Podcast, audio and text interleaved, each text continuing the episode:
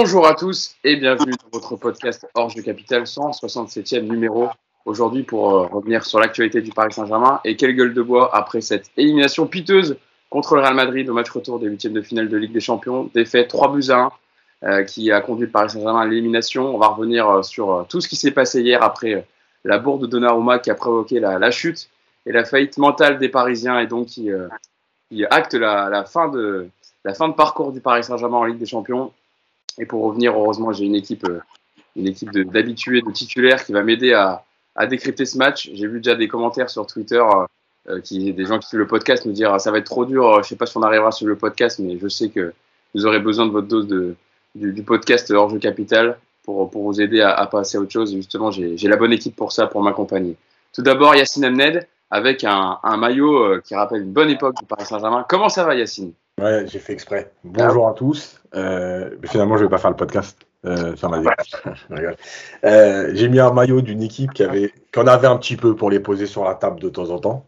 Voilà, contrairement à l'équipe d'aujourd'hui. De, je, déjà, je vais, je vais déraper aujourd'hui, je pense. Bon, en tout cas, je vais dire n'importe quoi. Ah, dis juste que tu as un très beau maillot et qu'on va revenir sur le match. d'une équipe, équipe qui avait quand même du caractère. Voilà. Ensuite, pour m'accompagner en deuxième, alors euh, lui aussi, il est maintenant euh, blessé au genou. En attendant le résultat de l'IRM qui aura lieu lundi, c'est Nicolas Puravo qui est avec nous. Comment ça va, Nico? Déjà, déjà, comment ça va euh, physiquement? Bon, je te demande pas le match parce que je sais que tu n'as pas beaucoup dormi non plus, comme Yacine. Bah écoute, ça va. J'ai un genou qui, qui, attend une petite IRM, effectivement. Et je vais peut-être rejoindre, je vais peut-être rejoindre la team Hugo avec. avec je sais pas, on va voir. Pour l'instant, c'est c'est incertain, comme l'avenir du PSG. Donc voilà, c'est comme ça. en tout cas, je suis, avec toi. Moi, ça y est, j'ai passé le stade de l'opération, etc. Ça commence à aller mieux. J'espère que tu vas pas avoir euh, aussi grave que moi. Je te, je te le souhaite. À trois mois après, vous, à deux mois après, vous vous y opérez en même temps. Hein. On aurait pu passer nos journées ensemble, journée canap, Nico, regarder Netflix, etc. Ah on, a regardé les, on a regardé les matchs du PSG, ça aurait été plus sympa. Ah putain, ah, la bouillie. Euh, et enfin, pour terminer la bande, Clément Pernia qui est avec nous. Alors Clément, euh, déjà, merci d'être avec nous. Et puis, euh, je voulais euh, commencer avec toi cette intro de, podcast pour rappeler quand même que tu sors ton troisième livre le 31 mars, La République du foot. Pas le même parti, mais les mêmes passions en cette année d'élection présidentielle et d'année de Coupe du Monde. Alors, comment ça va Clément? Et puis, parle-nous un peu de ce livre qui va sortir fin, fin du mois. Bah, merci, c'est gentil d'en parler. Je pense que c'est la seule bonne nouvelle de, ce podcast. After, after des ouais, on sort un livre avec Jean-Baptiste Guégan euh, le 31 mars sur euh, le rapport entre les, nos hommes politiques et le football. Et euh, je pense qu'on aura, on aura l'occasion d'en reparler dans le podcast. On en fera un dessus. Donc, donc ouais, 31 mars, 31 mars sortie prochaine. Et juste pour rebondir sur ce que Nico disait, c'est un prétexte parce qu'on s'était inscrit aux 15 km de Versailles avec Yacine, tous les trois. Et comme par hasard, il s'est blessé. Voilà, d'ailleurs, on, peut rappeler, on peut rappeler que c'est lui qui nous a dit non, venez faire la course de Versailles, elle est super. Euh, je, ne suis pas encore officiellement forfait. Hein. Donc ah, voilà. en tout cas, oui, on passe le bonjour à, Jean-Baptiste Guégan qui a écrit. Évidemment, on l'embrasse, qui est lui qui a l'habitude de faire les podcasts euh, avec nous, euh, avec Paris United. Et puis, on avoir l'occasion, comme tu dis, d'en reparler plus longuement. Malheureusement, on a une autre actualité à parler avant ça. C'était ce match hier, donc l'élimination du Paris Saint-Germain et cette défaite 3 buts à 1 avec euh, les buts de Kylian Mbappé en première période à la 39e. On pensait que le, plus dur était fait avec deux buts d'avance à la mi-temps et puis le tournant à la 61e minute. Cette erreur de relance de Gianluigi Donnarumma, le Real qui en profite et Benzema qui égalise. Et puis le PSG va craquer complètement. Deux autres buts en deux minutes à la 76e et 78e minute. Et donc le PSG est éliminé dès les huitièmes de finale de Ligue des Champions. Les qualifiés pour l'instant le Bayern, Liverpool, Manchester City et donc le Real Madrid en attendant le reste les huitièmes de finale la semaine prochaine. Euh, avec, allez, je vais commencer avec toi, Clément. Euh, Paris maîtrisait son match. Clément, Paris avait fait le plus dur en marquant les, les premiers au Bernabeu. Paris avait deux buts d'avance à la mi-temps. On va dire Paris avait dominé ouais, deux heures et demie sur les deux rencontres. Et puis, je le disais, tout a basculé sur, euh, sur une erreur de Donnarumma qui avait été titularisé à la place de Keller Navas. C'était aussi un des débats d'avant-match. Paris a remis dans le coup une équipe qui était à la rue en leur donnant ce cadeau. Et puis ensuite, on la connaît, la suite. Hein. Ils se sont écroulés mentalement, quand on, comme on les a souvent vus faire à Barcelone, à Manchester. Ils n'arrivaient plus à garder un ballon, le ballon leur brûlait les pieds. Et puis donc Benzema a marqué euh, ses deux nouveaux buts. Euh, comment analyser ce match euh, au lendemain d'une piteuse élimination dont on a l'habitude maintenant, Clément? C'est toujours super compliqué d'expliquer les défaites du PSG en Ligue des Champions euh, parce que c'est vraiment pas rationnel du tout, comme très souvent. Euh, parfois, ça l'est. Euh, l'an dernier contre Manchester City en demi-finale, bon, il y, a une classe d'écart entre les deux équipes. là, Paris maîtrise, je pense, sur 180 minutes, maîtrise 150, 155 minutes. et puis, tu l'as dit, il y a il y a ces 10 minutes où, où, où tu as l'impression de revivre les moments tragiques que tu as vécu cette dernière décennie que ce soit à Chelsea en fin de match, que ce soit à Barcelone, que ce soit contre Manchester. Encore que Manchester, c'était au parc. Euh, j'ai envie aussi de dire que c'est une, une, sanction pour le PSG par rapport à ce que ce club nous, nous offre depuis, euh, depuis une saison maintenant. Euh, à un moment donné, c'était bien d'appuyer sur l'interrupteur de temps en temps pour faire des gros matchs. Mais quand tu, quand tu ne respectes pas le foot pendant une saison, quand tu vas perdre à Nantes, quand tu vas perdre à Nice, quand tu vas perdre tous tes matchs, en fait, que tu peux perdre en championnat parce que tu as trop d'avance. Euh, quand tu vas faire un match pas sérieux à Leipzig, à Bruges, etc. Quand tu te dis qu'il suffira d'hausser le niveau en Ligue des Champions dans les gros matchs, et eh ben à un moment donné, je sais pas si c'est une forme de karma ou pas, mais tu le payes. Tu es sanctionné. Et hier, le, PSG est sanctionné. Footballistiquement, le PSG perd contre une équipe qui n'est pas supérieure à lui hier. Franchement, le Real Madrid, euh, il ne mérite, pas de se qualifier. Euh, mais, mais ils ont su saisir le, point faible du PSG, c'est-à-dire ce, manque de caractère, ce, côté condescendant, hautain peut-être dans certains moments. Euh, et voilà, c'est, je, sais pas, j'ai pas, pas grand chose d'autre à dire pour l'instant. Je pense qu'on va revenir sur certains détails du foot progressivement dans le podcast, mais ma première impression, c'est que c'est que c'est un, juste retour des choses et c'est une sanction méritée pour, euh, Paris. On va dérouler progressivement, Clément. Là, c'est une première analyse euh, un peu à froid au lendemain de, cette élimination. Euh, dans le déroulé du conducteur, on va revenir tout d'abord sur le match, sur, les faillites mentales, etc., qu'on a déjà vu. Et puis ensuite, on, se projettera sur la fin de saison et puis sur le projet QSI. Donc voilà, pour le, programme. Mais restons d'abord sur le match. Yacine, c'est vrai que Clément le disait, cette faillite mentale qu'on a l'habitude de voir au Paris Saint-Germain, aucune aptitude à, gérer ces temps faibles. Ils ont baissé la tête, rendu les armes, alors que le Real n'avait rien d'impressionnant et Paris avait fait le plus dur en fait. Euh, Est-ce que pour toi, voilà, ces mêmes euh, mots qu'on voit à chaque fois produisent les mêmes conséquences?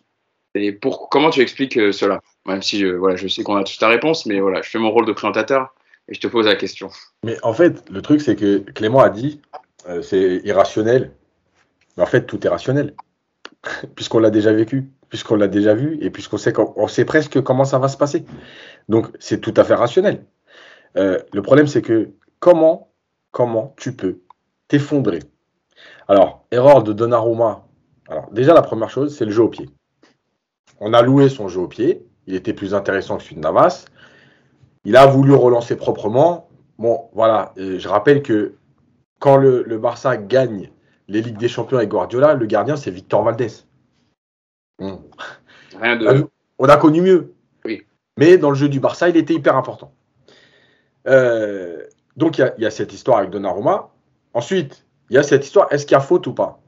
Oui, alors c'est la question que je vais vous poser. Vas-y Yacine, réponds déjà, je demanderai à Nico et Clément rapidement. Voilà. Parce que c'est un fait? Alors, moi, je ne vais même pas répondre s'il y a faute ou pas. Je vais répondre que si c'est Mbappé qui percute Courtois comme ça, le but est annulé. Voilà, après, vous en faites ce que vous voulez. D'accord. Alors, je reviens, je reviens vers toi après Yacine pour que tu poursuives ton analyse rapidement quand même. Nico, est-ce que pour toi, il y a, avant de parler des conséquences, est-ce que pour toi il y a faute? J'avoue que j'ai vu le tweet que tu as mis, Nico, par rapport, on voit un ralenti de l'action, et je suis assez d'accord avec toi sur le fait que sur ce ralenti-là, on voit bien quand même que Benzema touche la jambe de Donnarumma avant qu'il fasse la passe. Donc c'est qu'il y a faute. Hier soir, sur le coup de l'énervement et tout, je, ne voyais pas de faute parce que je voulais pas euh, en fait parler d'arbitrage parce qu'il y a tellement d'autres choses à dire. Sur, je ne veux pas qu'on donne l'impression de se cacher derrière ça. Maintenant, ce matin, avec une petite nuit, un peu de recul, et en, revoyant bien la séquence, je pense honnêtement qu'il y a faute. Euh, Benzema ne touche pas le ballon. Benzema percute Donnarumma. Il y a le geste de la hanche en plus. Ouais, ouais, ouais, non, mais il y a faute. Vraiment, il y a faute. Après, euh, sur l'action, ce qui est terrible, et ce qui donne peut-être aussi à l'arbitre cette impression-là, c'est que Donnarumma se relève tellement vite pour aller se replacer qu'il donne l'impression qu'en fait, il n'y a pas faute sur lui. Il a fait une erreur, il se relève vite pour aller rattraper ça, tu vois. Est-ce que s'il reste pas couché par terre, est-ce que l'arbitre siffle pas? Je pense, moi, qu'il siffle. Mm. Après, par contre, je suis d'accord avec Yacine, la même action sur, sur Courtois, évidemment que l'arbitre, il siffle tout de suite. Mais ça, c'est le poids d'un club. C'est quelque chose qui existe depuis, euh, depuis des décennies et on connaît ce poids de club. Et le PSG, évidemment, ne pèse pas comme le Real. On l'a entendu hier, c'est le poids de l'histoire qui aussi euh, joue forcément de temps en temps dans l'arbitrage. Clément Rapidement, oui, oui, oui, il y a faute, mais j'ai pas, moi, j'ai pas du tout envie de parler d'arbitrage parce que une fois qu'on a dit ça, après, on est bloqué. Et, voilà, on va pas pleurer sans 7 ans là-dessus. Il y a faute, euh, mais voilà, c'est fait, c'est un fait de jeu, c'est passé.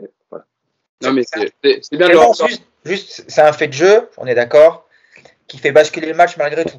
Après, tout ce qui suit derrière, c'est une autre analyse et c'est pas voilà, un arbitrage qui se passe. Mais c'est quand même une erreur d'arbitrage qui est le point de départ de ce basculement. Mmh. Voilà. Yacine, je reviens vers toi pour continuer ton analyse sur, sur, sur la défaite. Donc, comme tu l'as dit, tu maîtrises 90 minutes à l'aller et on va dire 55-60 minutes au retour ce qui donne euh, en gros 140-150 minutes. Et sur le moment de Donnarumma, ok, faute, pas faute, etc. Il y a égalisation. Mais à 1-1, à la 61e, tu es encore qualifié. Il n'y a pas le feu. Et même si tu prenais un deuxième but, tu allais en prolongation, tu n'étais pas éliminé. Il n'y a pas le feu. Et là, il se passe 10 minutes où, bizarrement, il y a une séquence de possession du PSG il y a un petit pressing du Real. Et après, il y a une séquence de possession du PSG de deux minutes. Et là, je me dis, tiens, est-ce que finalement, ils ont appris, ils ont repris la maîtrise de ballon, et plutôt qu'aller chercher à vouloir marquer et perdre le ballon rapidement, ils se sont dit, on va partir dans une phase de possession, on va se remettre dedans, on va regagner 20 mètres, on va les faire courir un peu, et on va casser ce rythme-là. Il y a deux minutes. Et en fait, là, il y a un deuxième tournant, parce que personne n'en parle, mais et moi, je, je le dis le premier en plus. C'est que Paredes, pour moi, il fait un match très moyen, avec un début de match horrible. Après, il est, il est là, euh, il prend pas trop de risques, il est bon, bref, mais il n'est pas, il est pas catastrophique. Maintenant, il n'est pas non plus, on attend autre chose de Paredes, mais il n'est pas catastrophique. Et dans ce temps-là, de cette possession, Paredes fait partie de la possession. Et là, tu as Pochettino qui décide de faire rentrer Gay. À ce moment-là. Et comme 70e, c'est ça. Voilà. Et juste après la phase de possession. Et là, il faut regarder ce qui se passe.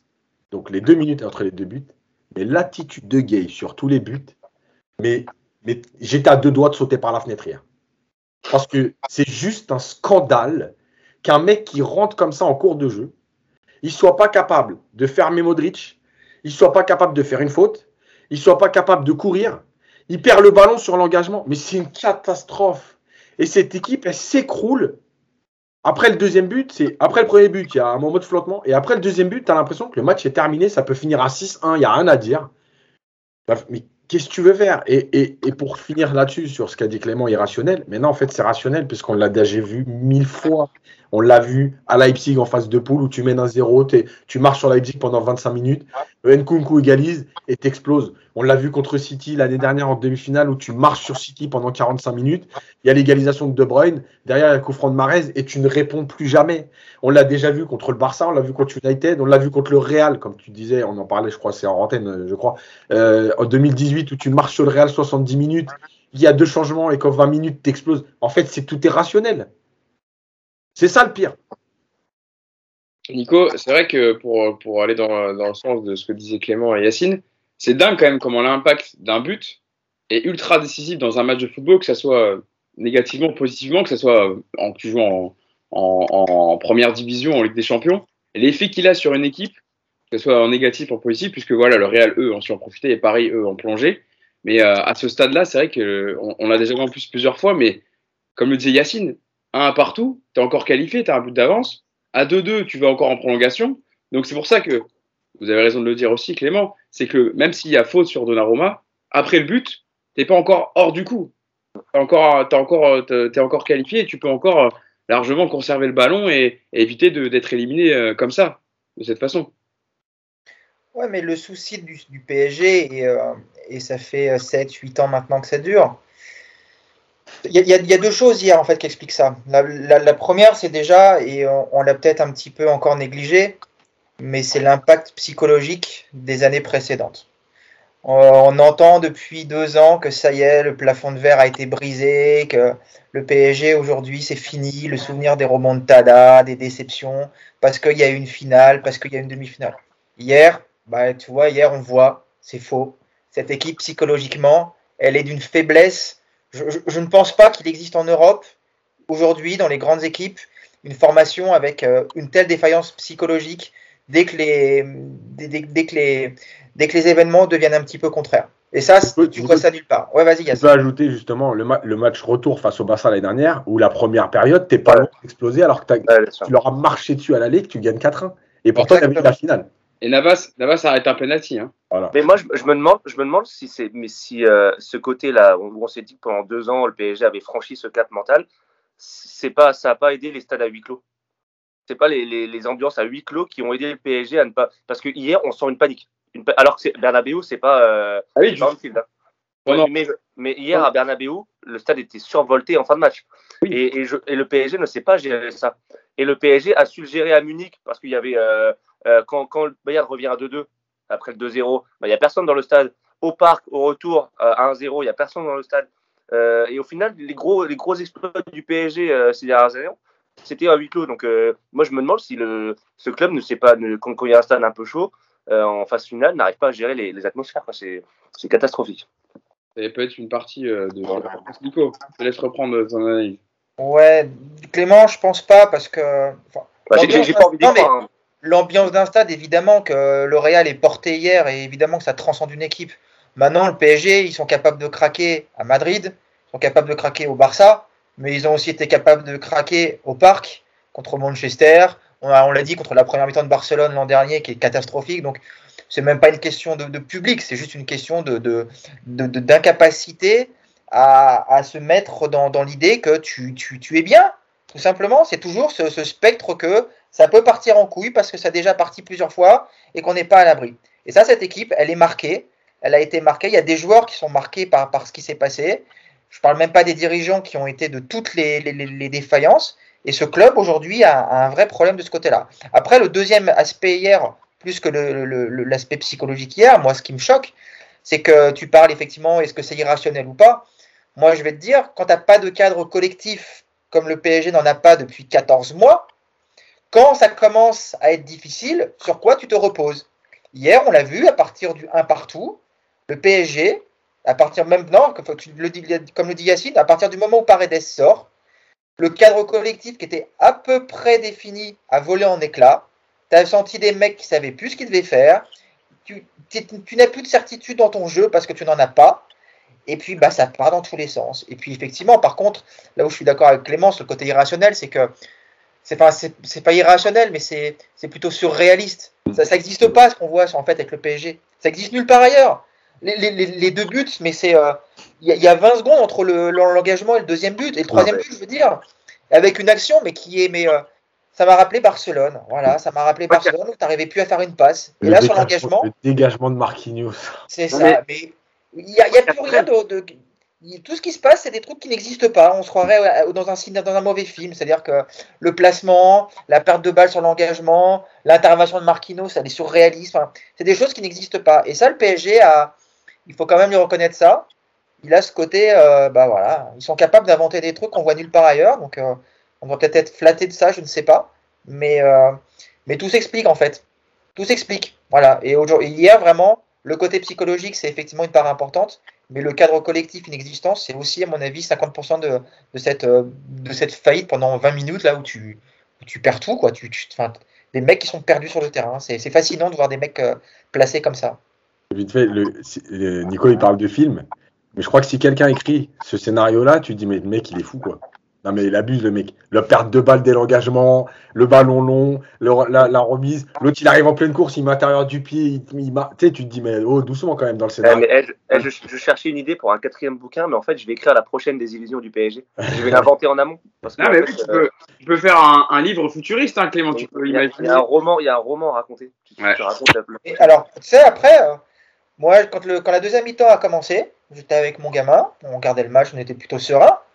Quand j'ai vu le positionnement du PSG en deuxième mi-temps, quand j'ai vu qu'ils avaient reculé, qu'ils n'avaient plus du tout l'envie de faire mal devant, il n'y avait plus du tout d'envie d'attaquer, et les trois de devant ont commencé à marronner, à revenir en marchant et à plus se replacer, je me suis dit, j'ai dit, faut pas prendre un but trop tôt, parce que sinon, le dernier quart d'heure, il va être chaud. Bon, bah tu vois, l'arrivée, ça a été une, une dernière demi-heure, mais tu peux quand même pas imaginer qu'en prenant un but, cette équipe, elle se disloque de cette manière-là.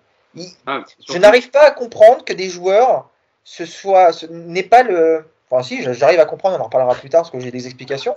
Mais perdre à ce niveau-là la lucidité avec des mecs qui sont soi-disant des grands joueurs, des stars, des mecs qui ont tout gagné, des capitaines de sélection, et te retrouver avec des, des mecs, ils ont la, la, enfin, le QI foot de la dernière demi-heure, on est sur du U7, U8 quoi, maximum.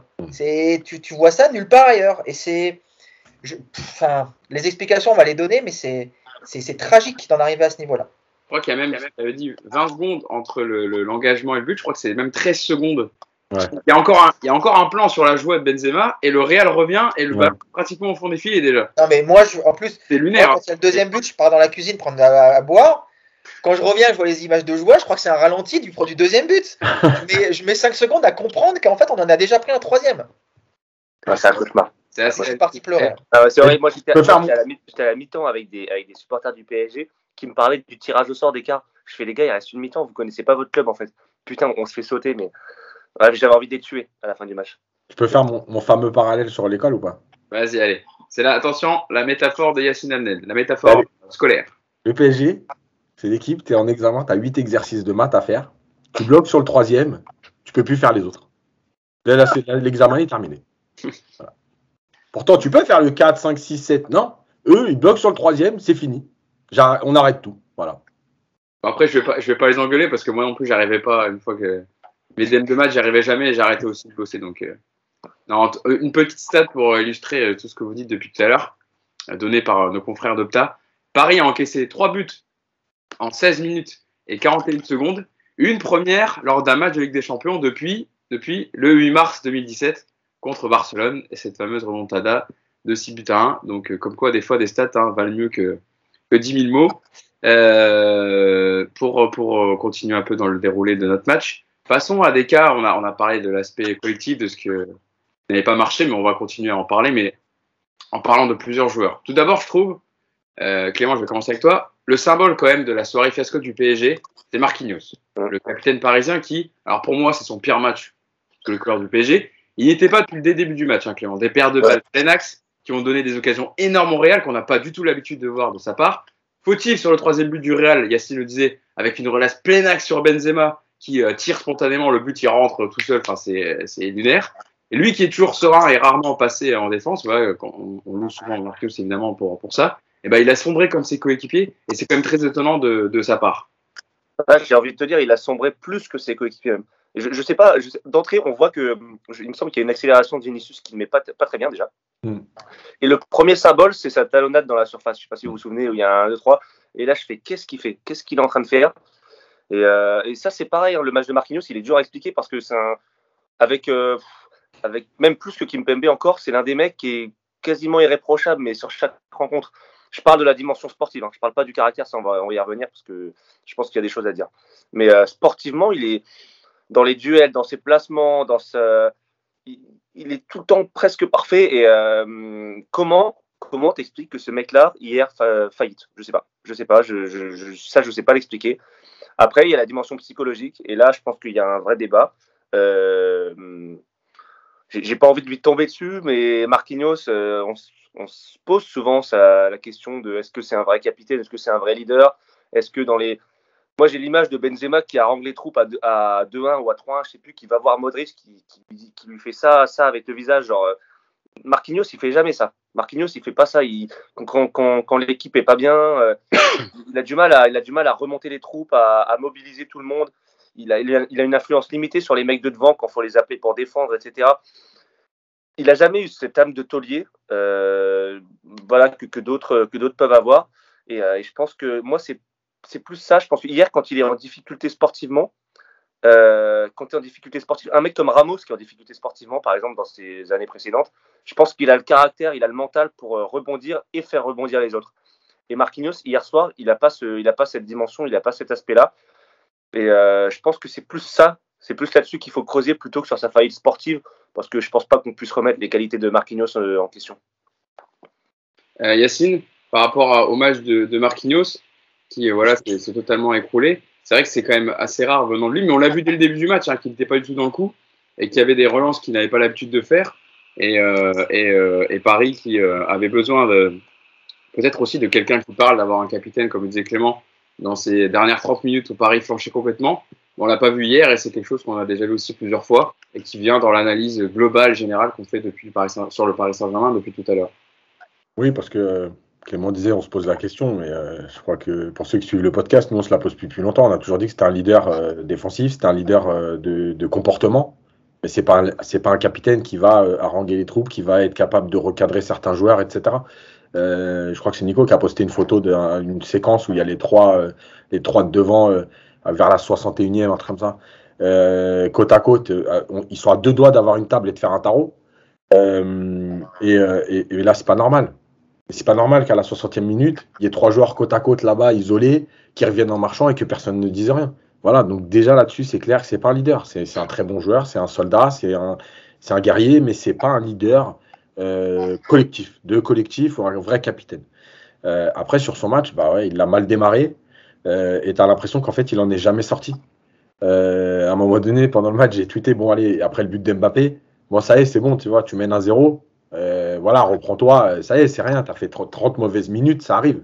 En fait, tu as, l'impression qu'il a jamais trouvé le, levier pour sortir de cette spirale.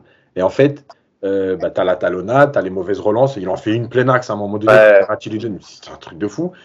Bah oui, tu arrives sur l'apogée avec ce troisième but où c'est toi qui offres à Benzema euh, pleine course, euh, ce, ce, dégagement horrible. C'est c'est quand même incroyable, Yacine, quand même, parce que Benzema, il la reprend directement comme ça, instinctivement. C'est en fait, Benzema, il aurait pu tirer du, du, du rond central, ça serait rentré quand même. Non, mais hier, il tirait du parking du stade, il finissait dans la lucarne. Donc, non, mais il y a des joueurs comme ça. C'est qu'est-ce que vous voulez C'est ça le foot qui est, c'est ouf. Euh, il, après, faut pas oublier qu'il y, a déjà quand même deux gros avertissements juste avant. Il y a une tête de Benzema et il y a une mauvaise relance qui finit sur Vinicius ou Vinicius il frappe au-dessus. Je sais pas comment il fait. Oui. Donc tu étais déjà. C'est pas la mauvaise relance, c'est le. Mendes qui, qui, qui, met sa jambe en opposition, ça tape dans le talon et ça retourne. Mais là, l'occasion, elle est énorme. Et oui. Et donc, donc voilà, après, euh, et, le truc, c'est que, tu vois, alors, on, va, on parle de Marquinhos, mais euh, dans, ces moments-là, et c'est encore une fois, je crois que je l'ai répété souvent cette année, le problème des joueurs de foot, c'est que dans ces moments-là, ils reculent tous, alors que c'est le moment où il faut être le plus haut sur le terrain. Moi, j'aime déjà les équipes qui jouent haut et qui défendent haut, mais c'est ce moment-là où il faut être haut. Parce que plus tu es acculé sur ton but, si vous regardez le but sur la passe de Modric, il y a 7 joueurs sur une bande de 1 mètre de profondeur. Mais ça n'existe pas. Donc, euh, et, c'est là que Marquinhos, si réellement c'est le patron de la défense, il met un coup de gueule et il dit Eh les gars, bim et tu mets, mais Moi, encore une fois, c'est pas mon jeu. Mais tu mets un grand shoot devant à 60 mètres et tu dis au mec, allez, allez, tout le monde va mettre de plus haut, on arrête les conneries. Ah non, lui, il recule avec les autres. Voilà, hier, au PSG, il nous a fait une Thiago Sylvie aiguë. Qu'est-ce que tu veux que je te dise? Ah. Ah ouais, non, en plus, ce qui est fou, ce qui est fou quand même, Nico, c'est que la passe de Modric sur le deuxième but, il y a, comme disait Yass, il y a 7 joueurs du Paris Saint-Germain. Il y a, il y a Benzema. Comment il y a, Benzema au milieu. Il y en a, il y en a trois qui doivent le balayer. Il y en a trois qui doivent le balayer, Modric. Oui, déjà. Neymar, Gay, ils doivent le sécher d'entrée. Il n'y en a aucun qui le fait, mais c'est lunaire. C'est lunaire ce qui s'est passé. Gay, son entrée, franchement, je la comprends pas. Parce qu'il on l'a loué, il avait fait, il avait fait une bonne, un bon début de saison, etc. Et là, je ne comprends pas depuis qu'il est revenu de la Cannes. Il a eu, euh, bon, il a eu. Non, non, depuis octobre. Depuis octobre. Depuis octobre, non, mais je veux dire, oui, depuis, oui, depuis octobre, déjà, c'était compliqué. Mais, euh, mais il n'a pas eu beaucoup de temps de non plus. Mais il est, on l'a pas senti dedans et ça rentrait hier à la porte rien, alors que justement, dans ces, dans ces matchs-là, enfin, dans ces fins de match-là où tu dois conserver, mettre le pied, etc. et, et dégager quand il faut, bah, il t'offre que des pertes de balles. juste, si je peux faire une parenthèse sur Gay, vite fait, mais c'est pas, c'est pas une excuse ou une enfin, il y a des choses. Il y a eu quand même deux jours où il s'est fait insulter de partout. Ah oui, non, mais ça, je n'en parle même pas parce que c'est. Bah, malheureusement, en fait, est-ce qu'il était dans l'état de jouer ce, enfin, de rentrer dans ce match oh, oh, C'est compliqué de dire ça. Non. Ah si si, ah si si, si si, si si. Parce que tu peux pas. Franchement, euh, il s'est fait, fait, fait, fait, insulter par des ados. Euh, il n'y a aucun supporter du PSG rationnel qui, qui a insulté Gay. Ah, il a quand même fait ses réseaux, sa femme s'est fait insulter, Clément. Tu non, mais c'est honteux, c'est honteux, mais il s'est fait insulter par des blaireaux. je, pense qu'il a, je, pense qu'il a, une force de caractère plus importante que ça, Gay, franchement. Justement, justement, alors justement, je suis pas sûr. Voilà. Et c'est là-dessus que je voulais venir, c'est que Gay, rappelez-vous que sa bonne période au PSG l'année dernière entre mars et avril, enfin mars et mais fin de saison quoi, mais euh, c'est quand il enchaîne bien et qu'il est bien. Rappelez-vous après le fameux match du Real, euh, quand il arrive, euh, il y a huit mois où il est horrible. Donc moi je suis pas persuadé que Gay il est justement une force de caractère. Mais bref voilà. Non mais en tout cas oui, je, je, te, rejoins Yacine sur le fait que qu'on ne parle pas du tout de ça, on parle juste de là de, de, de point de vue sportif et que évidemment c'est dégueulasse les, les insultes de certains pseudo-supporters parisiens pour un tacle alors que c'est normal d'avoir l'intensité de l'entraînement et qu'il y peut évidemment rien et que c'est dans, le, dans le jeu. Euh, Nico, euh, sur, sur Marquinhos, un, un mot à rajouter? Est-ce que tu es d'accord qu'il a fait une Thiago Sylvie Tégu, comme le dit Yacine? Marquinhos, c'est euh, le symbole du PSG. C'est tu sais, quand tu te balades dans le 16e, tu vois, tu vois les, les, vieilles avec leurs petits pépères, là, leurs petits caniches, euh, les, petits, les petits roquets avec leurs petits, leurs petits en cuir sur leur, sur leur, leur petit ventre pour pas qu'ils aient froid. Et puis ça aboie de partout. Puis dès qu'il y a un gros chien, ça se cache et ça se met sous, un, sous une bagnole. Et c'est le PSG, ça. Ils sont tous comme ça. Voilà, c'est une équipe de caniches. C'est-à-dire que Marquinhos, en conférence de presse, putain, vas-y, ça envoie. Hein. Franchement, ça envoie du lourd. Hein. Les interviews d'après-match, c'est toujours du lourd, c'est toujours. Euh, il y a qu'à que. Voilà. Mais alors sur le terrain, il n'y a plus personne. Il n'y a pas un mec capable de dire aux trois de devant, euh, les mecs, vous nous faites chier maintenant, bougez. Il n'y a pas un mec, et dans toutes les lignes, hein, on parle de Marquinhos, mais tous, regarde Verratti, c'est pareil. Un mec comme Verratti, il n'est pas capable de recadrer les mecs, il n'y a, a, pas de leader dans cette équipe. Le seul qui, qui, aurait pu être capable de le faire hier, c'était Ramos. Voilà, le problème, c'est que Ramos, euh, il signe au PSG que l'an prochain, hein, on, est, on est dessus, il n'y a pas encore. Euh, ça sera un bon recrutement, mais voilà, il n'y a pas de leader dans cette équipe. Et ça, euh, quand ça commence à être dur comme ça, tu as besoin d'avoir des mecs comme ça. Et comme tu dis, Clément, moi je, moi, je suis gay, je rentre, mais Modric sur l'action du deuxième but. Mais Modric, mais, euh, il, laisse, il laisse la cheville. Hein. Mais tu le découpes, Modric. Tu dois le découper, mais euh, il, fait 40 mètres sa course, Modric. Il n'y en a pas un qui va le découper. Voilà, t'as pas de mecs qui ont de caractère. As des...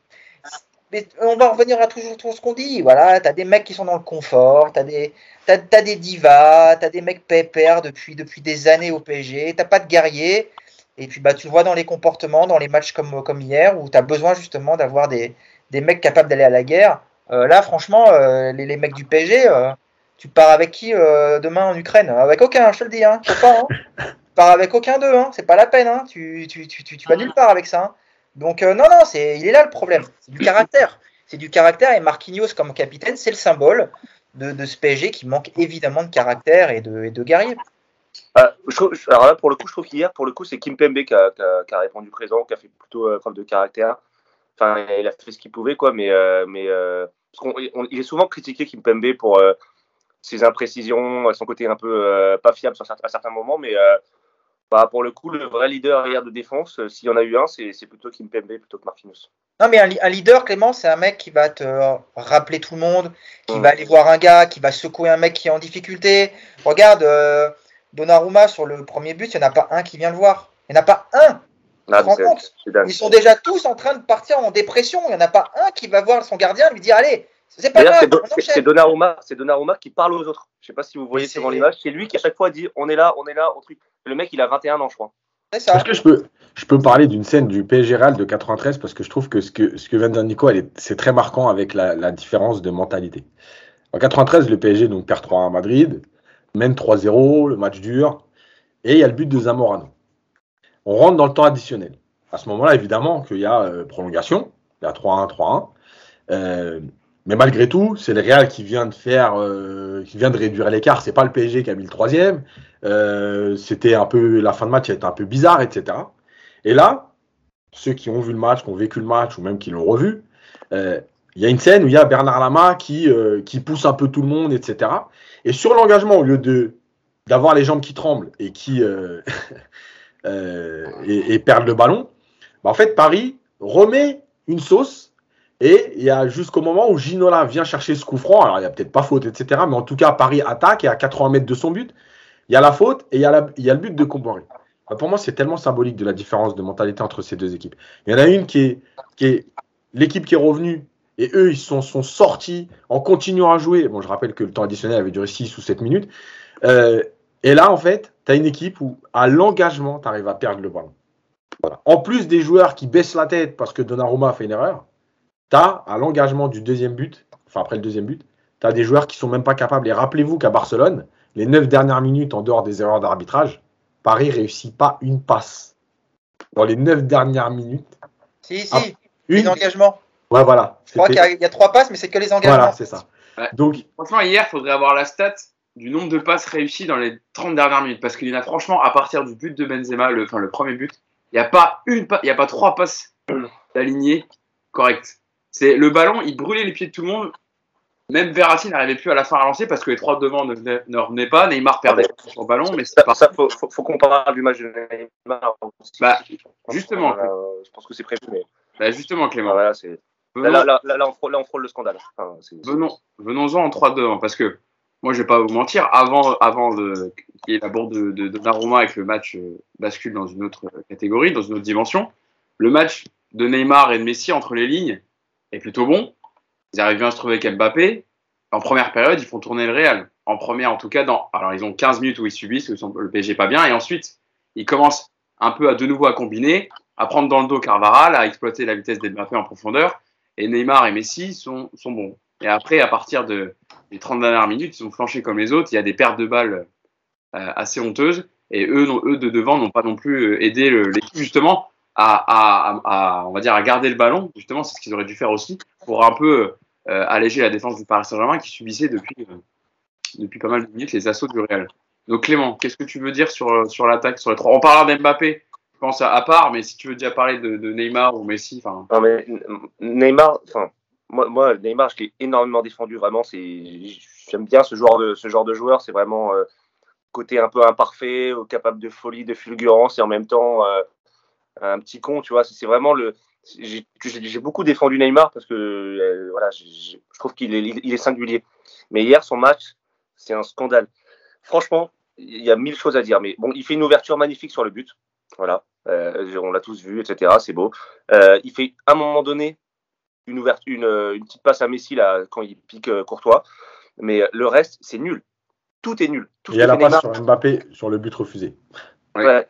Pour ça tout, tout, ce que moi, Neymar, il, ne fait, il ne fait aucune différence. Aucune différence. Il ne fait plus aucune différence. À un moment donné, il, est, euh, il accélère contre Carvaral. Il n'arrive pas à doubler Carvaral. Il n'arrive pas à doubler Carvaral. Il ne fait plus aucune différence. Sur son côté gauche, il se contente de ne pas sortir à Nuno Mendes parce qu'il ne peut plus rien faire. Au départ, le placement, il est intéressant parce qu'il est plus dans l'axe pour laisser le couloir à Mbappé. On s'était dit, euh, voilà, euh, Mbappé, il, pourra plus faire de différence sur l'aile gauche. Donc Neymar, il était un peu plus dans un rôle hybride, etc. Mais quand as dans une équipe, tu as Mbappé et Messi, tu sais que c'est à Neymar de faire les efforts défensifs. Voilà, il l'a déjà fait, il l'a fait contre Dortmund, euh, contre City, il me semble qu'il l'avait fait aussi. Hier, il n'a pas défendu. Hier, c'est le, joueur des trois qui a le moins défendu. Moi, j'ai le souvenir d'une première mi-temps de Messi euh, où il fait quelques efforts. Euh, Mbappé, plusieurs fois, il est obligé de faire des courses défensives parce qu'il voit que les deux autres ne reviennent pas. Euh, Neymar, il n'a même pas fait l'effort défensif hier. Combien de fois on s'est retrouvé avec Verratti juste devant Nuno Mendes? Et des décalages pas possibles. Parce que Neymar, il revenait en trottinant. Mais j'ai des scènes en tête, mais le mec revient, revient en trottinant. Alors que, alors que c'est le match où il faut faire les efforts. Devant, le nombre de pertes de balles, je ne parle même pas du deuxième but. Oui, c'est lui le responsable parce qu'il perd la balle, je crois que c'est le deuxième. Il perd la balle et euh, d'ailleurs apparemment il cherche, il cherche qui? cherche qui encore une fois? Messi, bah, Messi mais de toute façon il cherche tout le temps Messi mais euh, il fait tout le temps le même dribble à gauche où il part à l'extérieur fin de corps pour revenir à l'intérieur ça passe jamais ça passe jamais il le fait tout le temps je crois qu'il a dû perdre un nombre incalculable de ballons en deuxième mi-temps mais il a, il a pas respecté son club, il a pas respecté le foot, il a pas respecté le jeu. Hier, c'est honteux ce qu'il a fait. Son match, c'est honteux. Et je pense qu'on s'est tous dit à la qu'on a parlé du changement de, de Paredes euh, par euh, Gay. Mais alors qu'on s'est tous dit à ce moment-là, mais il faut que Di Maria remplace, euh, ou Draxler, qui vous voulez, remplace Neymar. à la 55e, il devait sortir Neymar. Et, et Pochettino, il l'a pas fait. Il est, il est aussi responsable de ça. Donc franchement, Neymar, hier, c'est honteux son match. Et Di Maria, il est rentré 10 minutes. Je ne savais même pas qu'il était rentré sur le terrain. Non, non, mais je veux dire Di Maria parce que c'est le, le, mec qu'on avait sur le banc. Hein. Si ça avait été qui tu veux d'autre, enfin voilà. Non, non, mais bien sûr, mais je veux dire, même Draxler, il est rentré à la fin à la place d'Akimi. Euh, il y a deux, trois accélérations de Vinicius, il a du mal à revenir alors qu'il vient d'entrer. Euh, Yacine, c'est vrai que moi, quand je disais que Neymar avait fait un bon match, c'était entre les lignes. C'est vrai qu'il fait plus aucune différence en accélération, en dribble, mais c'est surtout par la passe. La passe, voilà, je pense à la passe d'Mbappé qui, qui, est, qui est très bonne pour son but, dans l'espace, etc. Mais toi, sur le match de, Neymar, est-ce que tu rejoins Clément? On parlera après de l'évolution du projet QC en, en dernière partie de podcast. Mais est-ce que sur le fait que avec cette attaque-là, ces, joueurs-là, etc., comme Messi, Neymar, avec genre autant de, de peu d'équilibre dans l'équipe et une, cassure entre le milieu, la défense et l'attaque, où les mecs ne reviennent pas défendre, est-ce que c'est impossible d'aller loin en Ligue des Champions et de, réaliser ses objectifs? Ouais, c'est, oui, c'est dur en tout cas, parce que parce qu'à un moment donné, tu vois bien quand même que les équipes qui vont loin, il y a un collectif. Euh, maintenant, ce qui, est, est sûr, c'est que Neymar n'était pas prêt, n'était pas prêt à jouer plus de 60 minutes, en tout cas, ça c'est sûr. Euh, il a 5 kilos de trop. Euh, il fait ce qu'il veut depuis. Voilà, il est resté au Brésil au mois de janvier. Il était à la Fashion Week cette semaine. Qu'est-ce que tu veux que je te dise moi? Voilà, et tu as un entraîneur sur le côté, on en parlera après, mais qui peut pas le sortir. Voilà, c'est tout. Mais en fait, en, fait, c'est terrible parce que, parce que nous, on est touchés, parce que, parce que la victoire, parce que tu as dominé plutôt 140 minutes sur 180, etc. Mais en vérité, tu payes tout ce que, tous tes choix de, de, de, de plusieurs années et notamment les deux dernières, sur, euh, sur euh, le, peu d'exigence que tu as envers les joueurs en Ligue 1, sur le peu d'exigence que tu as. Moi, Neymar, je suis désolé, hein, mais si le PSG était un club cohérent. Alors, Guardiola, c'est l'extrémiste. D'accord? Euh, Je crois que Nasri en parlait sur l'histoire de il te pèse presque tous les jours. Dès que tu arrives à l'entraînement, tu es pesé. Voilà. C'est peut-être l'extrême à un moment donné. Moi, je suis coach du PSG, je vois Neymar arriver comme il est, les, joues, la, tête bouffie, le ventre et tout. Dis, écoute, c'est simple. Tant que tu n'as pas perdu les 5 kilos, que tu n'es pas redevenu un peu fit et qu'on voit tes yeux, pas peine de revenir, tu joues pas. Voilà. Va voir le président si tu as envie, mais tu joues pas. Voilà, c'est aussi simple que ça. Il faut, être sérieux deux minutes. Alors, pareil que Messi. Oui, il fait trois belles ouvertures et ça passe sur Mbappé sur le but refusé, elle est magnifique. Mais est-ce qu'on paye un joueur 35 millions pour trois passes dans un match Aussi belle soit-elle C'est pas possible. C'est pas possible d'être aussi peu exigeant. Voilà. Et on l'a dit, à Nice, il n'était pas prêt. Il lui faut des matchs, il lui faut des trucs, il lui faut machin. Il y a toujours des excuses. À l'arrivée, Neymar, depuis, il est là depuis 5 ans. Bah, il n'y a rien. Voilà. Il n'y a rien du tout. Globalement, il n'y a rien du tout. Il y a, un match retour contre le Bayern Munich, c'est tout. Voilà, et puis non, il y a un peu le Bayern, il y a le match retour contre Dortmund. Ouais. Voilà. A le Final 8, oui, il y a le, le Final, 8, le match contre l'Atalanta, il est énorme. Ouais. Voilà. Donc, c'est insuffisant. 4 matchs, quatre matchs sur un joueur acheté 222 millions, Neymar avec le talent qu'il a, 4 matchs et demi. C'est pas possible. Ah, alors je vais aller voir Nico directement sur Neymar parce que j'ai vu ton tweet, euh, Nico, sur, euh, sur Neymar où tu as repris une déclaration qu'il avait faite euh, en avant-match où il disait euh, on a fait un bon match à l'aller. On verra demain, euh, demain soir si vous avez la même opinion, euh, parce que sur le fait que Neymar ne défende pas et qu'il provoque du déséquilibre. Et, je reprends ton tweet, la chialeuse de Santos Neymar qui avait donné rendez-vous pour démontrer à quel point le PSG savait défendre à 11 comme les autres grosses équipes. Ce foutage de gueule des guignols, des fragiles, des mauvais. Vendez tous ces mercenaires et donnez-nous des joueurs de foot. Partage toujours cette opinion. Bon, c'était il y a deux heures, donc j'imagine que tu n'as pas changé d'avis en deux heures. Ouais, je m'étais dit, je vais pas tweeter hier soir à chaud parce que je vais dire des. je vais m'énerver, tu vois. J'aurais peut-être dit à chaud, ça aurait été. Mais oui, bien sûr que je vais. Mais moi, Neymar, vous savez, je vous l'ai déjà dit, Neymar, moi, euh, j'avais écrit mon premier édito pour Paris United en disant que j'avais sifflé Neymar et j'étais fier de l'avoir sifflé euh, en 2019. Voilà. Moi, Neymar, je suis désolé, comme le dit Yacine. Tu as payé 222 millions d'euros pour ce joueur. Tu t'es mis à quatre pattes, tu lui as offert Paris, tu lui as offert la Tour Eiffel, tu lui as offert tout ce que tu pouvais lui offrir.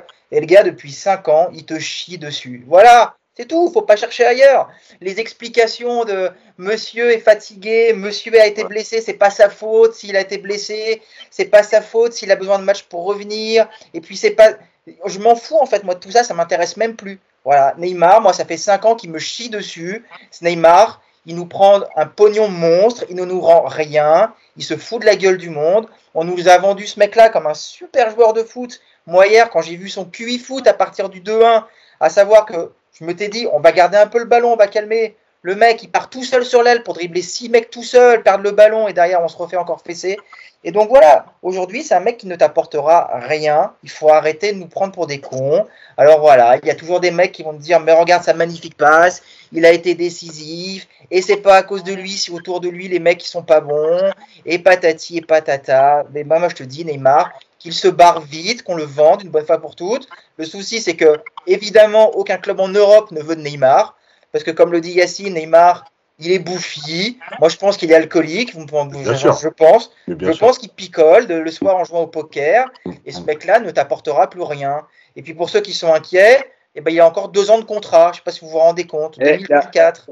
Il a il a prolongé jusqu'en 2025, Nico. Oh, merci, bah merci Clément, tu m'en mets une couche. 2025. Génial. Trois ans. Et donc, on va encore le traîner trois ans. Et puis, dans trois ans, on aura le même bilan, à savoir que, ah, c'est dommage, il a été blessé. Ah, c'est dommage, il n'a pas fait ci, il n'a pas fait ça. Ce mec-là, il va rien t'apporter.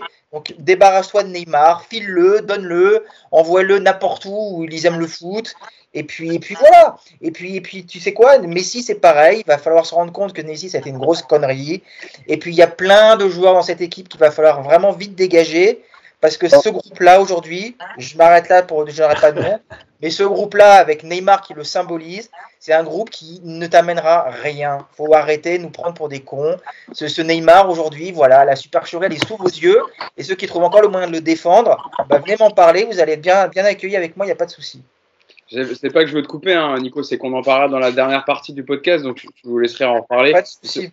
Sur ce que ce qu'on fera, ce que, ce que, ce que, Paris, ou en tout cas le projet que ici, euh, peut faire pour, euh, pour changer tout ça.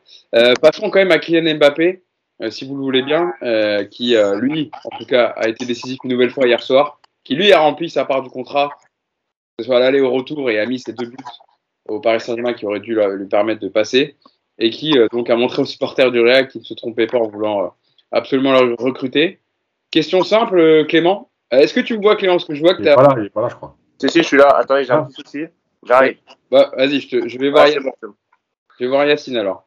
Euh, est-ce que pour toi, Yacine, euh, cette élimination acte définitivement le départ du, joueur cet été avec, euh, avec ce qui s'est passé de se dire, lui, on se rappelle du début de saison, hein, de ses interviews où il a dit qu'il voulait partir, qu'il considérait que le projet sportif n'était pas assez bon, en tout cas bien travaillé pour arriver à ses objectifs, même les ambitions du club. Mais Nasser lui a dit bah tiens, j'ai recruté Hakimi, Wijnaldum, Messi, Donnarumma. Maintenant, vous avez l'équipe pour aller loin. Là, tu te retrouves éliminé dès les huitièmes de finale. Lui, Yacine, on est d'accord, il a fait sa part du contrat cette saison. J'ai noté ses stats 25 hein, buts, 14 passes décisives. Euh, le, plus, le plus dangereux, évidemment, constamment, que ce soit l'aller au retour. Le principal et peut-être le seul danger du, du Paris Saint-Germain. Et puis là, avec, ce, avec cette élimination piteuse dès les huitièmes, est-ce qu'on euh, l'a définitivement perdu pour le PSG alors déjà, moi je pense que je vais faire comme j'ai fait euh, quand il avait des grosses stats, parce que cette saison, elles sont un peu moins en dessous de, des autres, je crois, des autres saisons, globalement.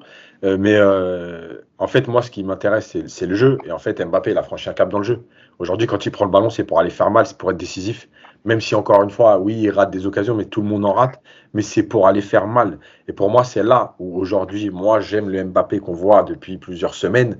C'est que tous ceux qui pensaient que je lui en voulais, parce qu'il paraît que je le détestais, euh, non, moi je détestais quand il prenait le ballon, qu'il se mettait sur le côté à faire des semelles, des passements de jambes, à amuser la galerie et à copier Neymar, parce que je savais ce qu'il était capable de faire quand il prenait le ballon en mouvement et qu'il voulait faire mal aux gens. cette saison, euh, enfin en tout cas, peut-être pas le début de saison, c'était un peu compliqué, euh, voilà, mais au fur et à mesure de la saison, il a, il a adopté cette attitude et on voit bien la différence. sur ce qui est de acter le départ, encore une fois, je ne pense pas que ce soit ça le problème parce que là aussi, ok, le Real a éliminé ça joue. Ça joue forcément, ton futur club, enfin, tu, tu, fais une prestation honteuse que tu vois depuis plusieurs saisons. En fait, le problème, c'est ça.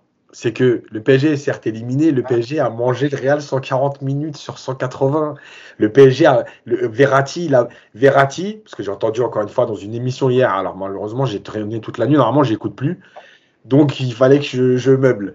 Euh, j'ai entendu quelqu'un dire Modric, il a mis Verratti dans sa poche. Il a mis Verratti dans rien du tout. Verratti, il a mangé Modric pendant 180, enfin dans 150 minutes. Voilà, et Modric a eu deux éclairs. Et on te dit, Modric, vous avez vu le vrai Modric Non, on n'a pas vu le vrai Modric. Modric, il a 37 ans, il est comme tout le monde.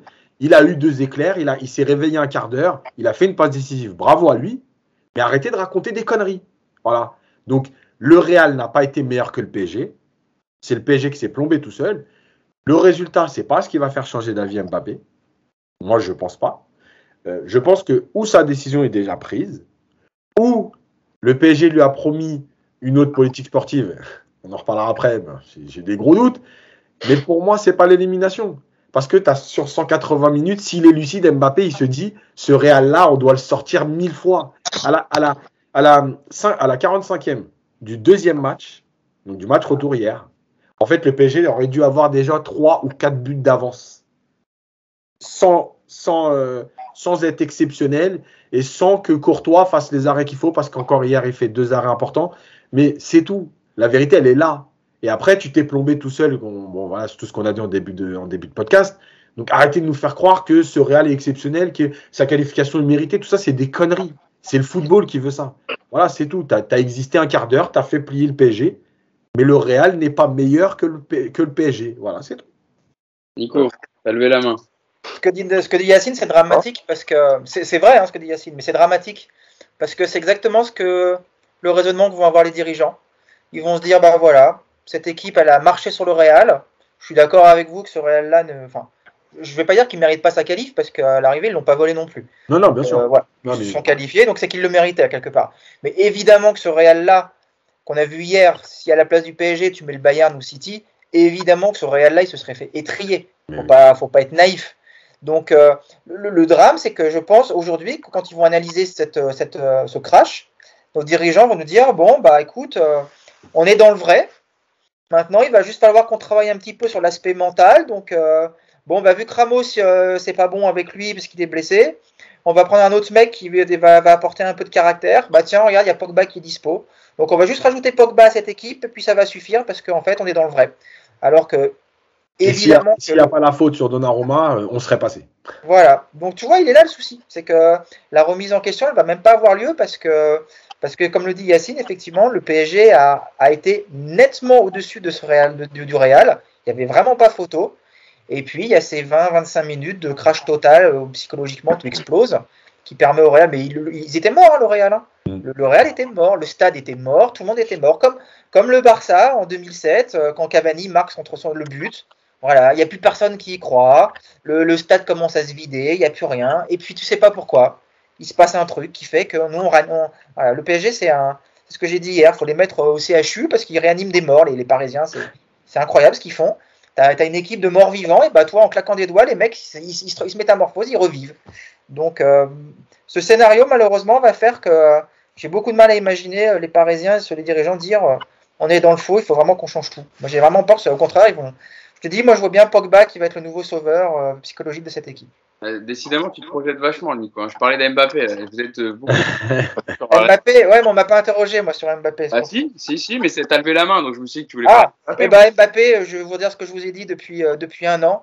Mbappé a envie du Real depuis qu'il est arrivé au PSG. C'était un tremplin. Il n'a jamais prévu de prolonger au Paris Saint-Germain je maintiens qu'il va partir euh, cet été et que quels que soient les résultats, quelles que soient les promesses, quel que soit euh, tout ce qui peut arriver autour de, lui pendant, les, pendant toute cette saison, de toute façon, il n'y a rien qui va changer. Je, suis persuadé que Mbappé ne sera plus là euh, au 30 juin. D'accord. Clément, sur, sur, sur, le, sur, le joueur. Pour, pour compléter, juste, je te laisse la parole, Clément. Ce que disaient Yacine et Nico, c'est vrai que quand on voit l'analyse de, de Pochettino, quand il prend la parole après le match, on lui demande euh, comment vous expliquez cette défaite. Il dit bah c'est simple, euh, la VAR n'a pas fait son travail. Donc c'est qu'il n'a pas compris grand chose et qu'il il a, il a, il a parlé que du but, etc. Enfin de la bourde de Donnarumma qui a provoqué le premier but. On va parler de Pochettino après quand même. Oui, oui, il y aura un petit. Alors rapide, hein, parce que ah, enfin, ça, pour moi, dans, sera dans le, la suite de la saison. Plutôt que sur le match. Euh, Vas-y, Clément. Sur Mbappé, bon, sur le joueur, pas grand chose à dire. Il est exceptionnel. Il sait tout faire. Il fait tout. Il fait tout bien il est décisif, il est injouable, euh, il fait même des efforts défensifs. Enfin, bon, voilà, il est monstrueux. Euh, on l'a tous vu. Sur la suite, euh, je sais pas. Franchement, j'en sais rien. Je suis pas aussi catégorique que Nico. Moi, je suis plus d'accord avec Yacine. Franchement, je vois le Real d'hier, je me dis bon, parce que est-ce que Mbappé, en tant qu'Mbappé, je dois aller au Real Madrid? Ok, il y a l'émotion, il y a la qualif, il y a Benzema, il y a mon copain, etc. Mais est-ce que l'avenir, les 3-4 prochaines années, parce qu'Mbappé, faut qu'il se projette, où est-ce qu'elles vont se dessiner pour moi? Est-ce que le Real, c'est le club dans lequel je dois aller? Je sais pas, je suis pas sûr, je suis pas convaincu. Euh, ok, c'est un rêve de gosse. Ok, euh, ok, le PSG est peut-être un tremplin, je sais pas. Mais en tout cas, euh, pendant 150 minutes, j'ai mangé le Real, donc je sais pas trop. et puis voilà, c'est tout ce que j'ai à dire, parce qu'après, ça va rejoindre la politique sportive et la suite de la saison. Et, là, pour le coup, je pense qu'on est un vrai, je pense qu'on est peut-être au plus gros tournant de, la décennie qatari. Eh ben, justement, Clément, tu me fais une très belle passe D. Je vais euh, prolonger sur tes propos. Avec déjà tout d'abord la fin de saison. Parce que c'est vrai que maintenant, je vais vous faire le, récapitulatif de cette saison pour l'instant.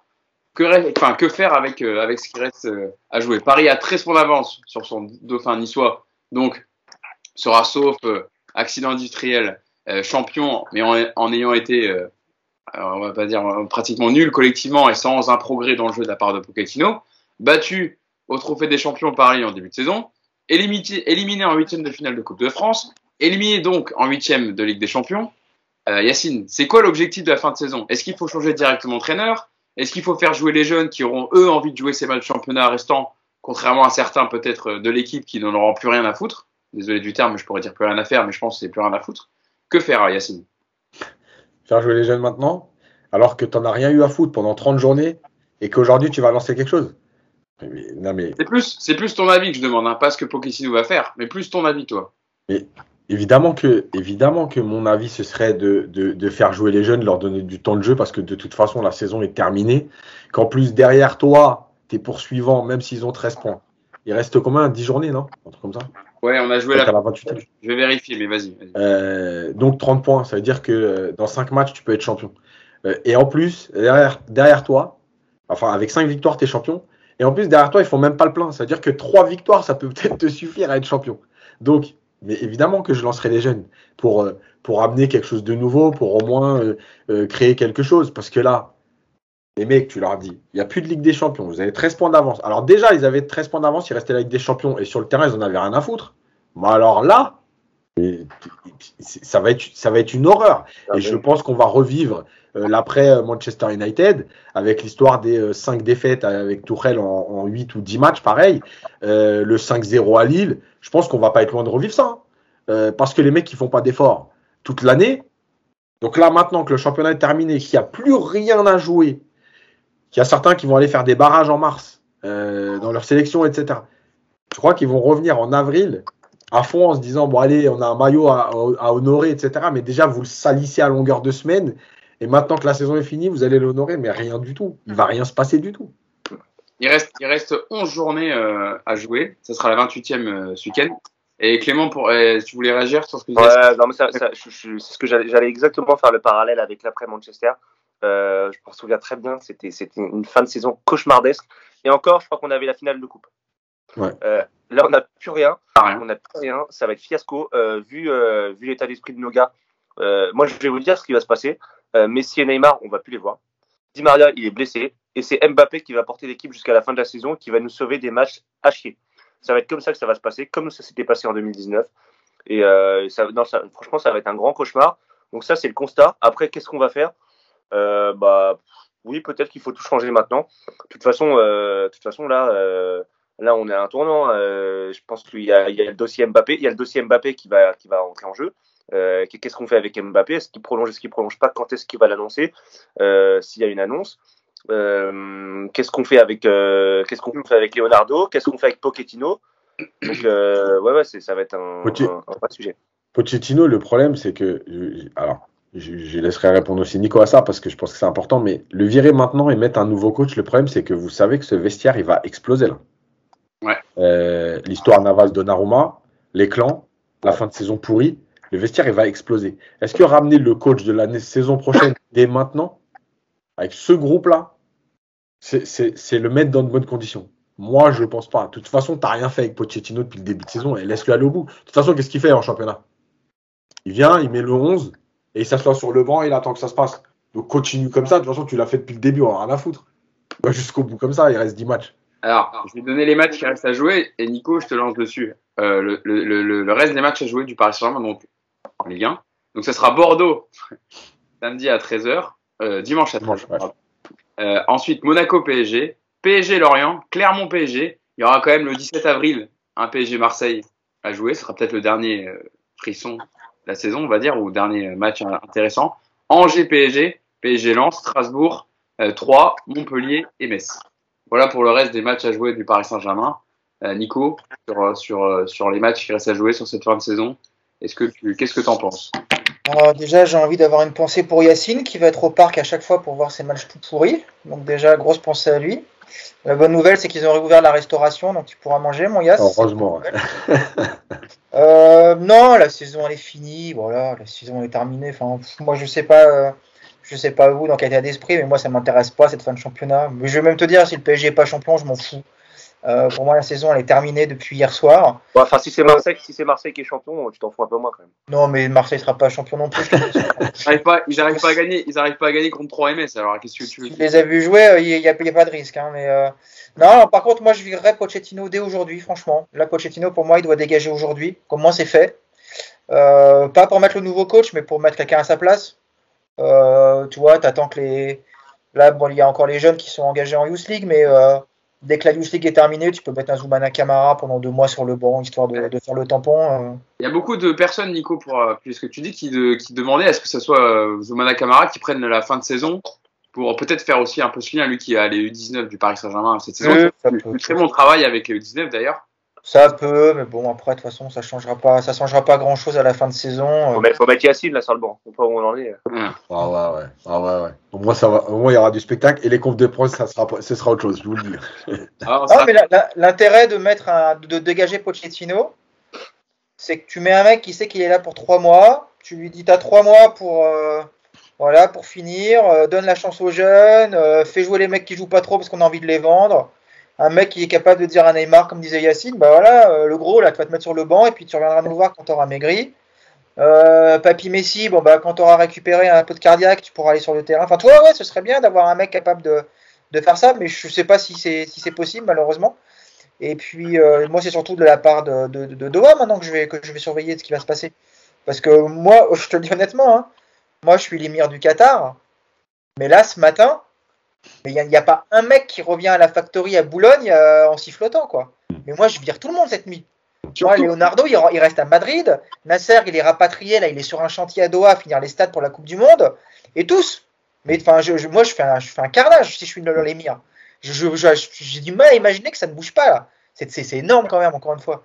Ça fait, c'est énorme ce crash. Donc, euh, donc ouais, moi, je suis partisan de, dès maintenant de, de, de tout faire péter la fourmilière. Et puis, effectivement, il va falloir gérer le vestiaire parce qu'un mec comme Navas aujourd'hui, euh, bonne chance pour le récupérer jusqu'à la fin de la saison. Euh, et puis, et puis ouais, il y a, y, a, y a, besoin. Donc, les miens, moi, je suis lui, je, je, je mets tout là sur la, discussion avec Mbappé pour tenter la dernière chance. Et puis, je, je, commence à virer les mecs maintenant. De toute façon, tu vas les virer cet été, donc pourquoi attendre hein? Commence à, faire le ménage dès maintenant. Hein ouais. Surtout, en, surtout en année de Coupe du Monde, Nico. Il fait hyper tâche avant, euh, parce qu'on sait voilà, que l'objectif du Qatar, etc., quand ils sont repris le PSG et tout, c'est évidemment cette Coupe du Monde au, Qatar en, en, 2024. Mais là, ça fait quand même qui est le PSG le plus, on va dire, le plus gros soft power du Qatar euh, dans, le, dans le monde, voir cet échec et cette, cette, cette élimination contre le Real avant, avant la Coupe du Monde en fin, en fin d'année, ça fait quand même euh, un caillou dans la chaussure. Non. Non? Attends, je, je vais le dire avant que tu le dises. On disait ça en 2017 après le après Barcelone, on a dit oh là là, l'image du PSG ça va être terrible. On a dit ça, on a dit ça en 2019 après Manchester. Oh là là l'image. À l'arrivée, qu'est-ce qui se passe? Le club il continue d'acheter des stars, il continue de vendre des maillots, il continue de gagner des followers. Le pire il est là, il y aura même pas d'impact. C'est ça dans dans deux mois c'est terminé. Dans deux mois ils vont être tous passés à autre chose. Et puis même euh, tu vas voir dimanche. Bon dimanche ça va être un peu chaud je pense au parc euh, avec les supporters quand même. Mais euh, tu vas voir que dans, dans, trois semaines, un mois, les mecs, ils vont rigoler à l'entraînement comme si de rien n'était, ils vont célébrer leur but au parc, ils vont faire la fête euh, pour récupérer leur titre s'ils sont champions de Ligue 1. Moi, je suis pas sûr que c'est un impact malheureusement sur l'image, parce qu'il y a, je sais pas, c'est le nouveau foot aujourd'hui, ça. Toi, c'est la, toi, les gamins, ils vont continuer d'aller acheter des maillots Neymar. Hein. La seule chose, c'est qu'effectivement, au lieu de l'acheter en small, tu l'achètes en medium pour les gamins, parce qu'il a grossi Neymar, quoi. être plus près, tu achètes, la taille au-dessus, quoi. Mais euh, je suis même pas sûr que c'est un impact. C'est ça qui est terrible, quoi. regarde, nous, nous, il y a 20 ans, on serait où, là, ce matin On serait en train de faire un podcast? Moi, il y a 20 ans, je serais au camp des loges, les mecs, là. Je serais en train de balancer des cailloux sur les bagnoles, je te promets, hein, comme, un, comme un gros con. Mais je, l'assume, hein. j'ai fait ça. Est-ce que, est que tu crois qu'il y a du, ils ont peur d'arriver au camp des loges demain? Ils s'en foutent. Ils s'en foutent, les mecs. Et le club, les dirigeants, je pense que c'est la même chose. Ils n'ont pas le. Enfin, les, supporters, pour eux, c'est des, des, consommateurs plus qu'autre chose. Hein. Ils tolèrent les ultras parce que ça met un peu d'ambiance. Si demain Doha il décide de dégager les ultras, ça va pas leur poser de problème. Hein.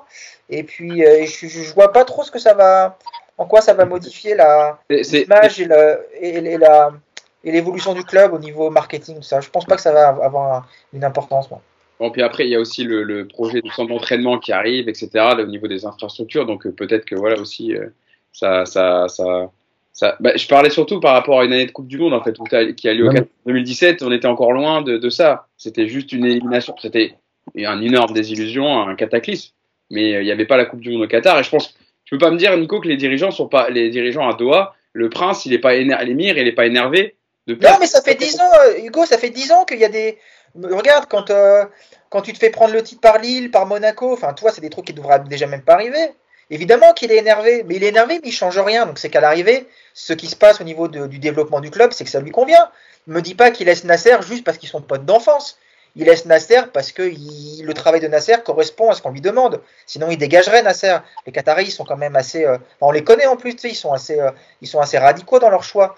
Donc le fait que la direction pendant 10 ans n'ait pas changé, c'est que en fait le travail leur plaît et euh, les résultats sportifs, ouais, ça fait tâche, mais ça va faire tâche. Euh, est-ce que tu crois que l'émir pendant trois mois il va pas dormir comme les, supporters du PSG Est-ce que tu crois que même l'émir euh, cette nuit il était énervé comme nous on l'est aujourd'hui? Bah je suis même pas sûr moi. Je suis pas sûr. En fait, ça rejoint tout ce qu'a dit Nico et ce que j'avais dit il y a quelques mois sur l'histoire avec Chelsea. Et je vais reprendre cette comparaison pour expliquer un truc. Pourquoi ça ne peut pas avoir d'impact aujourd'hui? Parce que le PSG, quand ils font signer Messi, en vérité, si tu es un peu lucide sur les choses, tu sais très bien, puisque nous, on l'a dit, on n'est quand même pas euh, des, génies.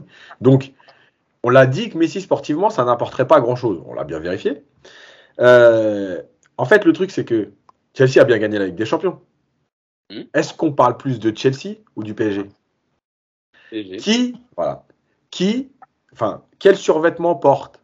Les joueurs NBA de Cleveland, de Los Angeles, de New York, quand ils sortent de leur séance d'entraînement de leur club. Survêtent du PSG, Jordan. La Ligue des Champions, c'est le petit bonus. Si tu la gagnes, c'est très bien. Mais en vérité, on s'en fout. Parce qu'entre le vainqueur de la Ligue des Champions de l'année dernière, Chelsea, et le, l'éliminer en demi-finale, puis en huitième aujourd'hui, celui qui fait le plus parler, celui qui vend le plus de choses, c'est le PSG. Donc, eux, en fait, ils sont toujours dans leur euh, business plan, entre guillemets, de faire monter la marque, de gagner de l'argent, de vendre l'image du Qatar. Huitième de finale, tu serais sorti en quart de finale, ça aurait changé quoi? On t'aurait de toute façon dit médiatiquement, oh, t'as battu un petit Real, euh, mmh, là tu tombes sur Liverpool, donc dès qu'il y a un os, t'es éliminé. Ça change rien, ça change rien. Et comme on dit à chaque fois, bah, c'est peut-être le moment où effectivement cet été, il y aura un nouveau chèque sur un joueur euh, qui, sur qui il faut faire parler. Alors on entend que Lewandowski va peut-être quitter le Bayern. Il faut remplacer Mbappé. Et eh ben, on va faire Lewandowski. Voilà, et puis ça, fera, ça amusera tout le monde, ça ne changera rien au problème. Voilà, c'est tout. C'est le Qatar au PSG. D'accord. Non, mais je suis. Je suis... d'accord sur la. En gros, ouais, non, mais je suis d'accord avec tout. Qui, qui prend quoi. Ouais, je suis d'accord avec tout, mais c'est là où il y a un problème de. Parce que Yacine dit, euh, Nico dit, euh, et c'est vrai, je pense que au final, la Ligue des Champions, c'est peut-être plus une, obsession, euh, tant le, club est rodé marketingement et en termes de communication. mais c'est là où il y a eu un énorme problème de communication au début du projet, où on nous a, on nous a matraqué avec la Ligue des Champions. C'était l'obsession, l'obsession, l'obsession. Au final, comme l'ont très bien dit justement les ultras récemment du PSG, on en oublie les prérogatives du quotidien avec euh, le championnat. Ça a complètement perdu de son sens, en fait, les coupes nationales, le championnat, etc. Tellement on est obsédé par la Ligue des Champions. Et, euh, je pense que c'est là aussi où, euh, on, va voir, la réalité cet été avec les décisions prises par Doha. Soit la Ligue des Champions est un, un vrai objectif, une vraie priorité, et il y a un bouleversement de, de, direction, etc. Soit il n'y a rien, comme vous le suggérez, Nico et Yacine, et au final, euh, et au final ça, vous, confirmera ce que vous dites, c'est-à-dire que au final, ils s'en foutent. Euh, le club marche bien, la marque mondiale est topée, euh, tout est OK. le, club fait parler de lui, la marque fonctionne bien, les maillots se vendent, les, on en parle partout dans le monde. Et voilà, moi je, je, croise les doigts, hein, vraiment, je croise les doigts pour la, première option et que, et que pète un boulon, comme l'a suggéré Nico, et que, et que ça y est, tout le monde dégage, à la factory, tout le monde est viré, Rib dégage, Nasser dégage, si Nasser dégage, Rib dégage, Leonardo dégage, et tous les mecs dégagent, et que on change tout. Et même sportivement, hein, même sportivement, qu'on dégage la moitié de l'équipe. Mais euh, je sais pas, je, suis naïf, hein, je suis peut-être naïf, peut-être que j'espère ça. Peut-être que je me dis que hier, c'est enfin un tournant. Euh, peut-être que si, Nasser a vraiment dégoupillé dans le vestiaire de l'arbitre, euh, l'émir va dire oula mon coco t'es fatigué euh, va faire tes va reste à Londres avec, dans ton bureau et va va t'occuper de Beansport etc en plus tu viens de prendre 24 mois de prison dans la gueule donc euh, c'est peut-être le moment de te, te, dégager du PSG et euh, mais mais j'en suis pas sûr on n'a aucune aucune certitude donc voilà euh, Nico, attends, parce que Nico. Attends, vas-y Yacine, il, avait la main d'abord. Juste, juste sur Nasser, sur Nasser un mot. Euh, en fait, le problème aussi, euh, et on verra si le PSG, pour changer de politique sportive, en fait, il faut virer Nasser. J'explique. Ah oui. Aujourd'hui, je, le dis depuis deux mois, Yacine. non, non, je sais, mais j'explique pourquoi. Parce qu'en fait, Nasser, il a été copain avec les joueurs, il a laissé tout faire, etc. Aujourd'hui, Nasser, avec ce groupe-là, si il rentre dans le vestiaire, il tape du poing sur la table. Tu crois que les mecs, ils vont le regarder comment? Il dit, attends, il a pété un plomb, quoi, Nasser. Qu'est-ce qui t'arrive? Ça fait 10 ans que, que, que, que tu étais gentil avec nous, qu'on peut tout faire. Qu'est-ce qui, qu'est-ce qui te prend? Donc en fait, c'est juste plus possible avec Nasser. Avec Nasser, ce sera cette politique-là qui durera tant que Nasser sera là. Si tu veux réellement dire à un moment donné, OK, maintenant on est installé en tant que marque et on veut switcher dans le sportif, ce sera sans Nasser. Nico. Ouais, Clément, quand tu disais qu'ils ont menti sur le projet originel en arrivant, je pense pas. Je pense que vraiment en arrivant, quand ils sont arrivés, QSI, il y avait vraiment l'ambition première de faire un gros club sportif et d'aller chercher la Ligue des Champions. Le problème, c'est qu'en 2017, quand ils font signer Neymar, et Mbappé dans une moindre mesure, mais surtout Neymar, ton club, il change de, dimension à ce moment-là. Vraiment. Parce que tu avais déjà eu avant, avec Beckham, avec Ibra, tu avais déjà eu ce genre de, figure emblématique, mais il te fait vraiment switcher dans une nouvelle dimension, Neymar. Et euh, effectivement, c'est depuis Neymar que, comme tu disais, euh, Yas, euh, tu vois les joueurs de NBA avec les survettes, tu as, Jordan qui est arrivé. Et, effectivement, là, aujourd'hui, je pense que le projet, moi, il a changé. Moi, je, ne pense plus, comme Yacine, que la Ligue des Champions soit devenue la priorité du Qatar. Mm. Alors, c'est paradoxal parce que tu te dis, ouais, mais à force de prendre des, des, des roustes comme hier soir où tu es ridicule, ton image, en fait, T'as pas envie d'aller. Enfin, moi, ce matin, mon gamin, il avait sport, il a pas pris son maillot du PSG, hein, il avait honte. mais euh, il a pris, il a pris son maillot de Versailles? Ouais, mais exactement. Alors moi, le gars, il l'a pris et c'est moi qui lui ai dit, mais qu'est-ce que tu fais là? C'est ça. mais tu vois, et euh, c'est paradoxal, mais parce que dans. Est-ce que tu crois qu'un mec comme LeBron James, il va pas porter son survêt du PSG parce que le PSG a perdu à Madrid? Il s'en fout. Il s'en fout. Et c'est le problème avec ce, avec ce projet aujourd'hui du Qatar, c'est que la marque est devenue tellement au-dessus du sportif, le marketing est en train de prendre le dessus, moi je pense, du sportif, mm. c'est que voilà, comme tu dis Yacine, c'est un petit bonus. Quand tu as une Ligue des Champions en une finale, ah, c'est du bonus. Mais que tu sois en huitième, en quart ou en demi à l'arrivée, ça change rien. Ça change rien au projet. Et effectivement, si tu veux espérer aujourd'hui un switch vers euh, un sportif qui commence à, passer au-dessus de tout ça, effectivement, il faut tout changer. Il faut tout changer. Et Nasser, euh, ça, fait deux mois que tu le dis, mais Nasser, euh, ça, fait combien d'années qu'on dit que c'est plus l'homme de la situation? Euh, Nasser, il a 40 000 casquettes. Nasser, il a même pas le temps de se il est jamais là. Donc évidemment que Nasser c'est un problème, évidemment qu'aujourd'hui Leonardo c'est un problème, évidemment que Pochettino doit dégager, évidemment que tu dois également mettre euh, les, joueurs à qui tu as donné des pas droits pendant des années, évidemment que tu peux pas continuer avec eux. Parce que si demain, tu, admettons, admettons que Zidane arrive demain, bon, on rêve tous de Zidane, admettons qu'on donne à Zidane les pleins pouvoirs en gardant à peu près la même structure. Est-ce qu'on est sûr que Zidane il va pouvoir dire à Neymar tu joues pas? Est-ce qu'on est sûr de ça? Ah, on, aimerait tous le croire, mais je, je suis même pas convaincu Neymar que, que Zidane va pouvoir faire ça. Parce que si derrière tu as l'émir ou Nasser qui dit oh Zidane, c'est gentil mais euh, Neymar tu peux pas traiter comme les autres, et ben voilà c'est terminé. Enfin, c'est terminé, il n'y a plus rien. Ce que tu auras mis en place ou espéré, ça ne peut pas exister dans ces conditions. Donc en fait, il faut tout changer. Il faut tout changer à tous les niveaux. Et je ne suis pas sûr que ce soit la, que ce soit l'idée première cet été du, Qatar, justement, à six mois de la Coupe du Monde. Hein. Je suis pas sûr connaissance Zinedine Zidane, bah, je pense que tu doutes bien Nico qui viendra pas s'il sait qu'il n'a pas les, les, les, pleins pouvoirs et qu'il peut faire ce qu'il veut. Il viendra pas en sachant qu'il y a quelqu'un au-dessus qui veut lui dire tu fais ça, tu fais ça. Au Real, il est parti quand il sentait que l'équipe n'était plus en accord avec lui, qu'il n'arrivait plus à transmettre son message, etc. Tu crois qu'il va aller dans une équipe où on lui dit tu, tu mets tel joueur, tel joueur, tel joueur et tu décides de rien? Je pense que Zidane est assez intelligent et maintenant a assez d'expérience pour venir avec des euh, garanties. Bah justement, c'est que j'étais assez confiant sur sa venue. Et euh, par rapport à ce que je vois aujourd'hui, j'ai envie de dire que, comme tu dis, il est très intelligent, Zidane. Et c'est pas qu'il va venir avec des garanties, c'est qu'il va plutôt pas venir parce qu'il sait qu'il ne les aura pas, ces garanties. Parce que même si on lui dit aujourd'hui, comment est-ce que euh, Nasser va dire à Zidane, ouais, si Messi n'est pas bon, tu le mets sur le banc Est-ce qu'il est naïf, Zidane, à ce point-là? Il sait bien que c'est pas possible. Il sait bien que si tu fais ça, ça va foutre la merde dans ton vestiaire. Donc, euh, c'est ça. Je crois qu'on est condamné à avoir des entraîneurs de seconde zone comme Pochettino. C'est pas, c'est pas, pas méchant. Hein. De seconde zone, je veux dire, c'est que voilà, c'est pas du, c'est pas du, c'est pas, du Guardiola, c'est pas du Klopp, c'est pas du, Zidane. Et euh, j'ai même envie de rigoler. J'ai même pour rire, j'ai même envie de, dire, il euh, faudrait qu'on aille chercher Mourinho là. Au point où on en est, j'ai presque envie de rigoler avec un Mourinho, tu veux, pour voir ce que ça donnerait. Parce que là, parce que là, Nico, de ce que tu dis, je vais, voir Yacine et Clément, mais si, euh, bon, euh, oh, c'est du football de projection, hein, on n'en sait rien, mais si, euh, si Zidane ne vient pas parce qu'il sait qu'il n'aura pas les garanties, qu'il ne pourra pas faire ce qu'il veut, quel, quel coach il reste aujourd'hui disponible ou, Laurent Blanc.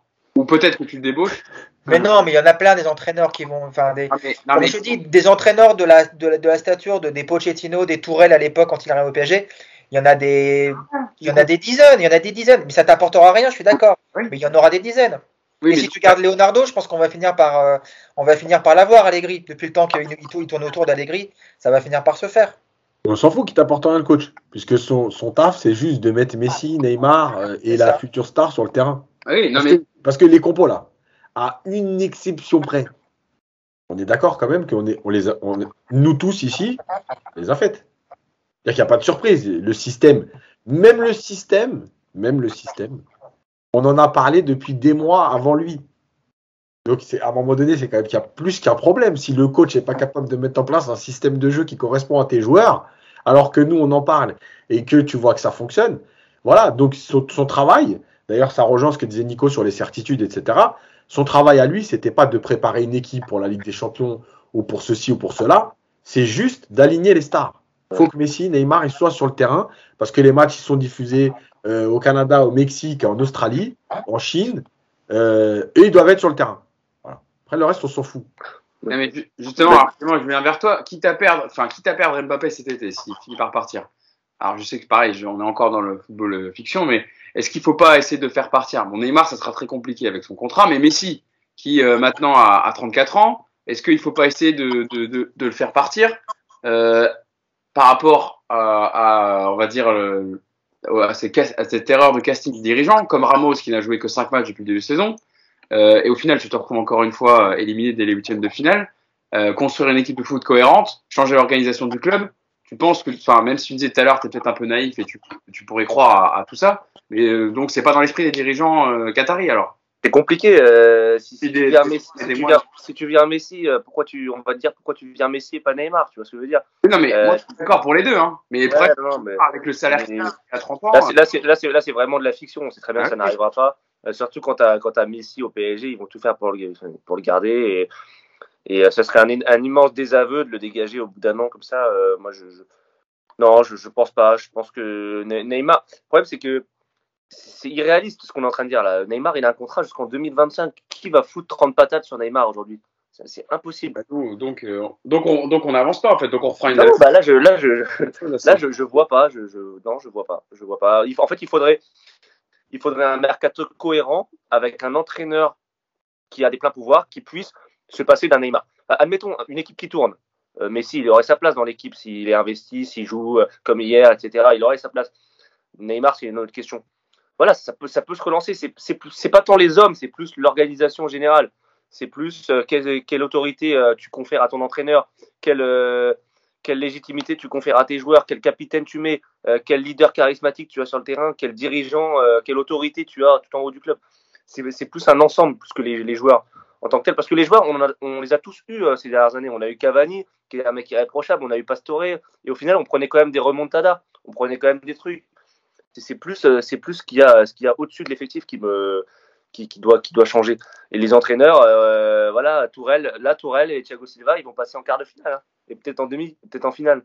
Et crois-moi que ça me fait bien chier. Hein. donc, non, ça, voilà, ça, ça change rien. Le, souci, en fait, Clément, c'est hier, c'est pas. Moi, je trouve que c'est pas d'avoir Neymar, Messi, Mbappé à l'engagement le problème au coup d'envoi. D'ailleurs, la première mi-temps, encore une fois, du PSG, elle est très bonne. C'est ce que je disais tout à l'heure. Elle est très bonne, la première mi-temps du PSG. Le souci de Pochettino, c'est qu'à la 55e minute, quand on voit que ça commence à plus attaquer, à plus défendre et que l'équilibre il est moins bon, le souci c'est qu'il n'est pas capable aujourd'hui de dire bon bah voilà, 55e minute, je sors Neymar parce que c'est plus bon. 65e, je sors Messi parce que c'est plus bon. Il est là le souci. Moi, dans l'absolu, encore une fois, alors je suis d'accord, si Neymar se casse cet été, moi je ferai la fête. Mais si on garde Neymar jusqu'en 2025, gardons Neymar. Mais par contre, tu lui imposes un cadre, il est dans le cadre, il joue, il n'est pas dans le cadre, il joue pas. Voilà. Le problème, c'est de faire jouer des mecs qui rentrent pas dans ton cadre et qui en ont rien à foutre de toi parce qu'ils font ce qu'ils veulent. Il est là le souci. Donc, euh, c'est juste ça. Et, même avec Pochettino, tu pourrais faire ça. Mais ça veut dire qu'effectivement, il faut que Nasser au-dessus soit plus là. Parce que tu sais que Nasser, il te donne pas ta légitimité. Il est là le souci, en fait. Et tu vois en face hier dans le match, au contraire de, de Pochettino, Carlo Ancelotti fait rentrer Kamavinga parce que Kroos est cramé avant la 60e, à la, à la 58e, il me semble. Et, euh, et, Rodrigo, à la place d'Asensio, qui avait été, euh, qui avait été euh, pas bon. Et c'est quand même un impact parce que Rodrigo a été très remuant à droite et Kamavinga a apporté énormément dans son jeu long, dans son. Oui, mais aussi, toi, Hugo, tu as des joueurs qui rentrent dans un cadre collectif défini. Kamavinga, il rentre, il sait ce qu'il a à faire. Euh, Gay, hier, il sait pas ce qu'il a à faire. Euh, quand tu dis Rodrigo il rentre, le gars il a envie de faire mal au PSG. T'as vu l'entraîne de Neymar de, de Di Maria hier? Ah oui, mais... Tu as vu l'entraîne de Di Maria? T'as vu ces 10 minutes de, de, de, honte? Mais moi, Di Maria hier, je lui dis bah écoute, non seulement on va pas prolonger, mais en plus on va même pas te ramener à Paris en fait. Tu vois, t'as pris un billet direct pour la pour l'Argentine, tu rentres chez toi, on veut plus de toi, tu pars trois mois en vacances. C'est du toi, il est là aussi le souci de, du PSG. C'est que mais ça et ça c'est là où Pochettino il est responsable c'est que si Di Maria il fait cette rentrée là, c'est parce que Di Maria, quand il est pas titulaire, il fait la gueule et qu'on lui dit rien parce qu'on peut tout faire au PSG.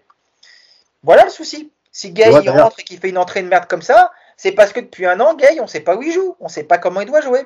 Donc toi, tout ça c'est lié. Et c'est là où on dit au début c'est irrationnel. Bah non, tout ce que tu as vu comme connerie depuis euh, X années, bah il y, a des fois comme ça, tu te reprends tout dans la gueule. Bah c'était hier soir. Le problème c'est qu'hier on a tout pris d'un coup. Et la sanction. D'ailleurs, pour rebondir là-dessus, euh, Kroos et Modric, ils font pas tous les matchs en entier. Euh, hier, Kroos il sort pour être remplacé par Kamavinga, 19 ans. Euh, je suis pas persuadé qu'il y ait beaucoup de joueurs au PSG qui acceptent ça. Si tu dis, euh, tu vois, Paredes gay, bon voilà.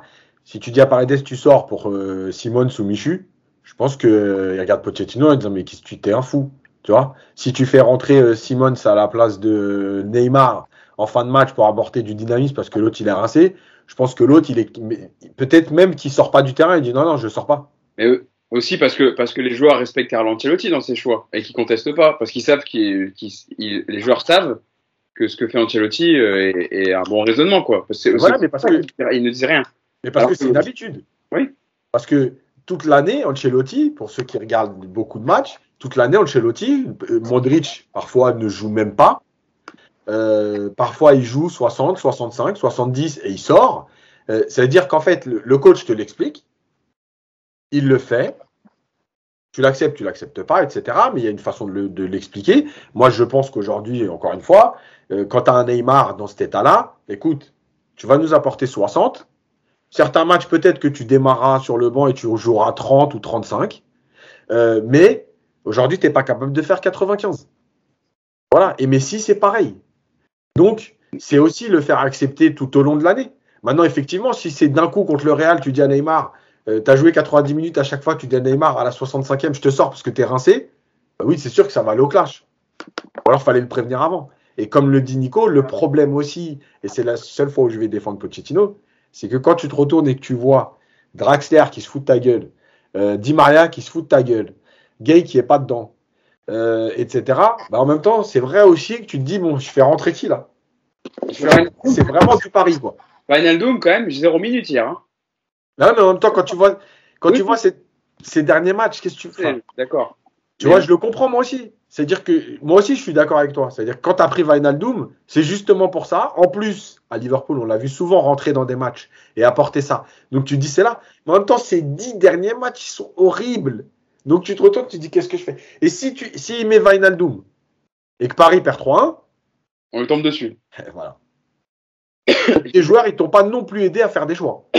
Non, je suis, d'accord, je dis ça parce que. Oui, non, mais bien sûr, parce que je suis tout à fait. partie de ton recrutement XXL du mercato d'été. Tout à fait. Il vient de Liverpool, il a gagné la Ligue des Champions avec, et au final, le mec, dans les matchs couperés, il doit apporter, tu fais rentrer un gay qui n'est pas forcément censé t'apporter dans ces matchs-là, et c'est Banal qui.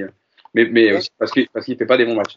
J'ai une déclaration à vous donner. attends, juste une chose, Hugo. Ça, en fait, c'est encore une fois, hein, tout ce qu'on a vu hier, c'est la conséquence de 14 mois d'un travail qui, n'est pas bon. Je suis désolé.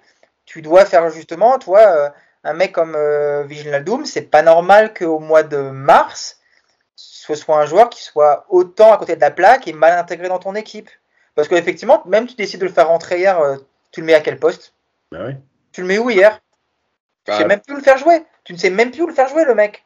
Donc. Euh, à la place de Danilo Parce qu'à la fin, en fin de match. Non, mais toi, Pochettino, il est il n'est pas responsable de tout, encore une fois. Il faut arrêter de dire qu'on se fait souvent engueuler en disant vous mettez que sur Pochettino, vous voyez pas les problèmes ailleurs. Évidemment qu'il y a énormément de problèmes de, bah, à tous les étages, mais la responsabilité de Pochettino, elle est quand même énorme. Elle est énorme parce qu'il y a, y a une mauvaise gestion depuis 14 mois et hier, bah, tout ce que tu as mal fait en 14 mois, tu vas pas régler ça à partir de la 65e minute parce que ton équipe part en couille, tu vois. Justement, juste pour finir là-dessus, euh, Hugo, euh, deux, secondes. Sur Pochettino, parce que c'est aussi, ça rejoint ça. Euh, hier, en première période, j'ai vu deux, trois fois, rappelez-vous, par exemple, le but refusé à Mbappé, le premier, avec l'appel de Mendes, l'appel d'Akimi dans le dos. Et en fait, je me disais, mais t'imagines que si tu avais joué en 3-4-3, en préparant ton équipe comme ça, avec ces appels-là, parce qu'il y a une chose exceptionnelle. Paris, ils ont Carvajal et Nacho.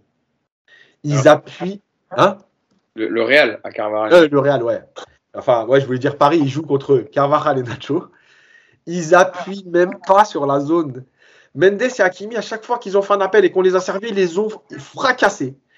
Et les mecs, ils ont touché deux ballons. Et comme par hasard, sur un des ballons, en plus, leur jeu, joue à 9 mm, un crampon. Euh, et il y a but. Et en fait, tu n'as jamais travaillé ça de l'année. Et tu as deux latéraux qui peuvent t'apporter ça et qui en plus te permettraient de mettre tes trois joueurs là, Mbappé, Neymar et Messi, dans les meilleures conditions à l'intérieur du jeu avec ce tri. Enfin, c'est une catastrophe.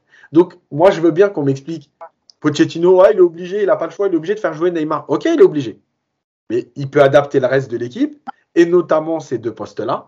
Parce qu'Akimi et Mendes, ils ont fait très mal en première période. Et là où tu vois que Pochettino aussi, il n'a pas d'emprise, moi, je suis désolé. Quand euh, Nacho prend le jaune en première période. Écoute-moi, Mbappé, s'il te plaît, va à droite, va à droite 5 minutes. Mets-lui deux accélérations. Dans 5 minutes, ils sont à 10. D'accord? Euh, Et rappelez-vous pourquoi. Aussi, hein, Carvalho hein prend un jaune parce qu'il retient Mbappé euh, en. Ouais. Alors, déjà, Carvajal, il doit en prendre un d'entrée. Il n'y a même pas faute, il doit en prendre un d'entrée. Et la deuxième chose, c'est que rappelez-vous, quand le PSG affronte le Bayern en finale, en plus, j'avais fait l'avant-match au Club des 5 et j'avais dit pourquoi Coman va être titularisé? Parce que c'est Kerrer qui est titulaire à droite et que je suis sûr que Flick il va dire à Coman écoute-moi, percute-le-moi. Lui, il est, à, la rue, percute-le-moi et on verra ce qui va se passer, mais, fais-le reculer, reculer, reculer. À la fin, ça a craqué. Au PSG, tu as remarqué qu'on ne sait jamais faire ça. au match aller, déjà, Carvajal, il est à la ramasse totale. T'insistes même pas sur son côté. Mais en fait, c'est ça le foot aussi. C'est à un moment donné, quand as un joueur qui est à la rue comme ça, mais ok, c'est pas grave de jouer tout, 20, 20, minutes à gauche, mais va me le défoncer. Et Carvajal, quand il fait la faute sur Mbappé en deuxième, t'as vu, quand il se retourne, il lui dit En gros, je suis obligé, je, là, je peux pas suivre. là. Mais ça vous donne pas envie d'aller le défoncer, sérieux. c'est vrai qu'on a vu en plus, moi je l'avais tweeté, euh, la première période des, latéraux parisiens était très bonne. Mendes, oui. Mendes défensivement impeccable. Hakimi, combien de fois il a compensé grâce à sa vitesse défensivement impeccable. Il a muselé Vinicius comme à l'aller. Nous Mendes, il apporte offensivement, on l'a vu, sur euh, malheureusement bon d'un pied d'une épaule je crois le, le but est refusé mais ils avaient apporté. Et donc on le dit depuis des mois dans le podcast sur le fait de préparer de jouer autrement dans, ce, dans un 3-4-3 avec euh, utiliser convenablement tes latéraux en piston. Et malheureusement on l'a pas vu euh, on l'a pas vu hier une nouvelle fois et peut-être que ça aurait été plus intéressant en tout cas dans l'animation de l'équipe. Une déclaration de Leonardo après le match, euh, pour résumer un peu tout ce match et tout ce qu'on dit depuis tout à l'heure, et je vous fais agir dessus, et puis ensuite on, on viendra à la conclusion de ce podcast. donc après l'élimination du Paris Saint-Germain, Leonardo, micro de, de Canal+, on doit assumer nos erreurs, nos difficultés, notre incapacité à gérer les moments difficiles. L'égalisation a été un moment clé, ça a changé beaucoup. On doit regarder ça, on doit savoir vivre des moments difficiles. On a dépensé beaucoup d'énergie à ce moment-là, on en avait peut-être un peu moins. On a perdu un peu le contrôle et ils ont marqué deux buts tout de suite, ça a été déterminant. C'est très dur à vivre, mais on doit trouver des solutions, avancer parce qu'on a des bonnes choses. On ne peut, peut pas tout enterrer maintenant. C'est pour ça que ça rejoint aussi un peu ce qu'on dit depuis tout à l'heure sur la suite du projet. Ce n'est pas maintenant qu'on va trouver des solutions et arriver à des conclusions. Jusqu'à la mi-temps de ce match, on était convaincu qu'on était supérieur. On était bien placé pour avancer dans cette Champions League et avec cet, effectif, on croyait pouvoir la gagner. On doit toujours réfléchir et regarder pourquoi les choses se passent ainsi, mais on a besoin de temps pour réfléchir et avancer. Qu'est-ce que cette déclaration vous fait, euh, vous fait penser, vous fait dire? Rien du tout Franchement, après, après le match comme ça, honnêtement, sa déclaration, j'en ai rien à foutre. Ouais, je vais te le dire clairement. Moi, ce que je l'attends, moi, je l'attendais. Il, peut, il peut, pas dire autre chose. Il peut pas dire autre chose. Enfin, ici, il peut dire autre chose, mais il n'allait pas le faire. On sait très moi, quand, quand je l'attends, euh, euh, Leonardo, c'est en milieu de saison, quand euh, en Ligue 1, tu te fous de la gueule du monde sur les matchs, et que je dis, je vais, je vais prendre la parole pour dire, on est le PSG, on peut pas faire des prestations comme ça pour notre public, on peut pas faire des prestations comme ça parce qu'on va pas être prêt à un moment donné. C'est pas après ce match-là pour nous expliquer que tu as craqué 15 minutes. On a vu la même chose que toi. On a rien à foutre de tes commentaires. Elle va expliquer ça aux non, mais c'est vrai, ou du PMU qui sont en à foutre. Mais, mais viens, viens dire des choses cohérentes. Euh, on a, tu vois, c'est ce que disait Nico. Le problème, c'est que, alors, il y a eu un peu sur l'arbitrage euh, aussi, mais ce que disait Nico, on a, été supérieur au Real, la majorité, etc. Il n'y a rien à toucher. C'est un moment, il y a eu une panique, 15 minutes, il n'y a rien à changer. Bah, si, justement, il y a à changer. Parce que quand tu as été en galère 15 minutes et tu as explosé, c'est que le problème, c'est que ça fait 4 fois en 5 ans. Donc, oui, il y a à changer. Mais là, il est en train de te dire, non, il y a eu beaucoup de choses très bonnes. Il n'y a rien à changer. Voilà. Donc, franchement, tes déclarations, Leonardo, on n'en a rien à foutre. Clément, moi je fais mon travail, je vous donne des déclarations après. Euh. Eh ben, tu le fais mal ton travail. Non, euh, non mais on s'en fout du commentaire du match. Pourquoi il, il, bosse pas, il bosse pas chez RMC Sport. Il, il est là pour trouver des solutions. Euh, là, il nous fait un commentaire du match. On a dominé, on était meilleur, mais on a et on a vu le même match, on s'en fout ce que tu racontes, on n'en a rien à foutre. Nous, on veut, on veut que tu. Mais on s'attendait pas à autre chose. Leonardo, il allait pas nous dire. Leonardo, il vient fanfaronner quand il veut, mais il allait pas nous dire euh, euh, ce soir, euh, on est sanctionné, on paye notre instabilité, on paye, on paye notre incohérence, on paye notre irrégularité. Il, il allait jamais dire ça. Évidemment que c'est ce qu'on attend de lui, mais en plus, déjà, les réactions à chaud, c'est jamais bon. On va pas se mentir. Voilà, c'est jamais bon. Faut, faut, faut pas parler. c'est euh, à, la, à la rigueur, c'est le du monde. ouais, voilà, non, mais voilà. C'est clair. Nous, les réactions, de toute façon, le PSG, j'ai vu un tweet hier, je sais plus qui l'a mis, mais c'est vrai, hein, le PSG ne, ne sait pas perdre. C'est une équipe qui ne sait pas perdre. C'est-à-dire qu'après chaque défaite, euh, les, les, réactions à chaud sont, sont catastrophiques. Là, hier, ils ont voulu aller se battre. Bon, je sais pas, on n'a pas toutes les infos encore, on en reparlera, mais ils ont apparemment ils ont voulu aller se battre dans le vestiaire de l'arbitre. Euh, voilà, il a, il a, forcément parlé de l'arbitrage. Je sais pas si c'est dans son rôle, moi j'en aurais même pas parlé. Franchement, j'en aurais même pas parlé. Tellement se, planquer derrière ça, c'est catastrophique. Donc euh, ouais, il, fait de la com de politicien et nous on attend, on attend des, on attend des actions. Voilà, on attend des actes et, on, sait que, on sait que ça viendra pas de Leonardo ce que dit Clément sur l'attitude, moi franchement à 3-1, j'ai cru qu'on allait revoir la fin de match de City. Euh, avec du carton rouge, qui me Kimpembe qui pousse les joueurs. Il y a eu ça, hein. il y a eu un peu de ça. Ouais, bah oui. Mais on a, j'ai cru que ça allait aller jusqu'au bout. Euh, en, fait, mais encore une fois, on revient à tout ce qu'on a dit depuis le début. Tu es à 3-1, si tu marques un but dans les 7 dernières minutes avec le temps additionnel, tu vas en prolongation. Eh oui, c'est fou. Mais toi, tu fais des trucs de, de, de gogol de district, quoi. de gamin tu réagis euh, comme un gamin, quoi. Ouais, des mecs de district. Tu pousses le joueur, tu t'insultes les mecs, tu parles mal, tu fais des fautes bidons.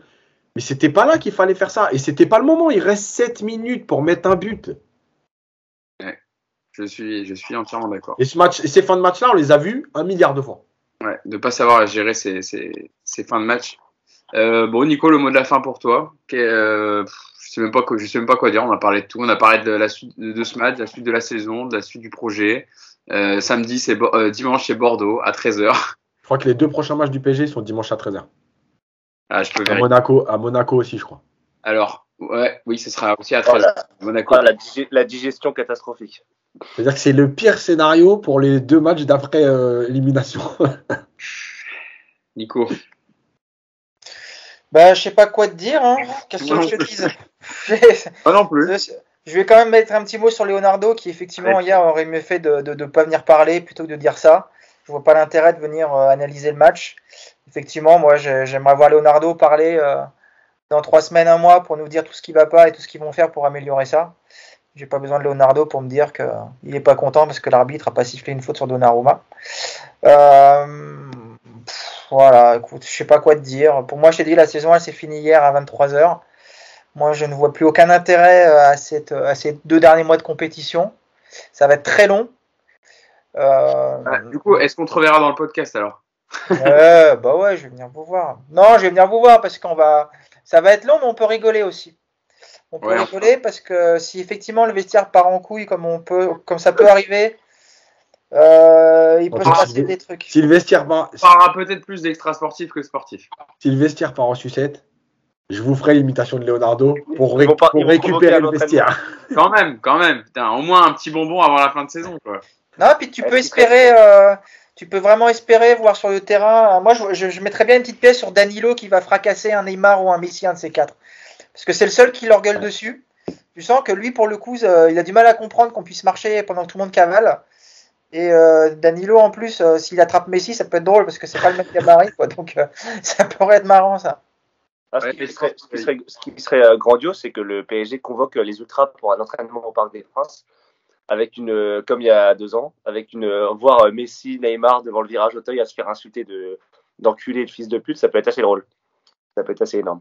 Voilà, à voir aussi, hein, vous, vous en avez parlé tout à l'heure, la réaction des supporters euh, et du CUP euh, dimanche euh, contre, contre Bordeaux. Alors, ce sera, c'est, c'est, oui, c'est au parc, c'est au parc en plus. Ouais. Donc il y aura forcément réaction et banderole et message à mon avis. Euh. Ah bah ils vont les ils vont les pourrir pendant 90 minutes. Mais c'était avant qu'il fallait faire ça. C'est trop tard maintenant. C'était c'était en septembre en octobre hein, quand on a commencé à voir que ça partait dans tous les sens et que ça allait pas le faire. Aujourd'hui bon ouais t'es pas content. Bah ouais c'est trop tard. Hein. Fallait réagir avant les mecs. Bon en tout cas on en parlera dans le prochain podcast pour débriefer les matchs qui restent à, jouer pour le Paris Saint-Germain, les 11 matchs de Ligue 1. Puisqu'il ne reste plus que ça, un match par semaine et donc euh, pareil toujours avec ses 13 points d'avance en Ligue 1, sauf, euh, je vous dis tout à l'heure, accident industriel, qui bon, devrait être champion, donc on aura un trophée cette saison. Mais c'est vrai que en termes de trophées, euh, depuis que QSI est arrivé, ça va être une des pires saisons, hein, un seul trophée dans la saison. Euh, non, il y a déjà eu, je crois.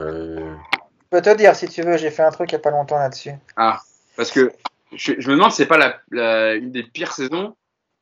De toute façon, ouais, on va pas se mentir. En termes de jeu, d'émotion, de, de, tout ça, c'est la pire saison des 10 ans. Ouais. Je pense, hein, parce que. Le trophée, il y avait eu. Euh... Ouais. Bah, il y a eu l'année dernière, hein, il n'y a eu que la Coupe de France déjà. Ouais, c'est ça. Il n'y avait pas eu de trophée. après, le plus mauvais, euh, la plus mauvaise année, c'était deux trophées. C'était en 2013. L'année dernière, le trophée des champions.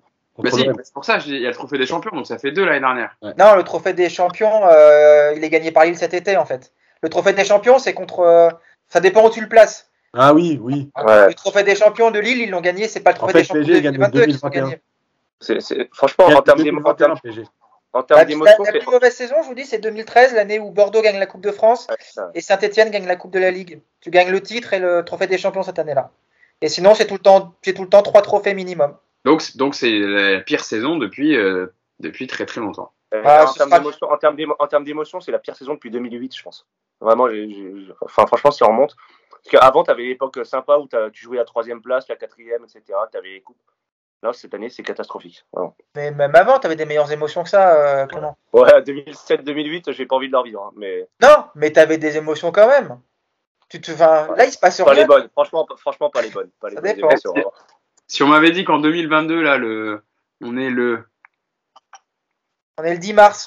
Le 10 mars, le jeudi 10 mars 2022, avec Messi, Neymar et Mbappé en attaque, et que tu plus rien à jouer avec élimination en Coupe de France, la, quand même la, coupe euh, chère au, PSG, éliminé en huitième par Nice après une séance de penalty, éliminé en huitième de finale de Ligue des Champions, et plus que le championnat à jouer.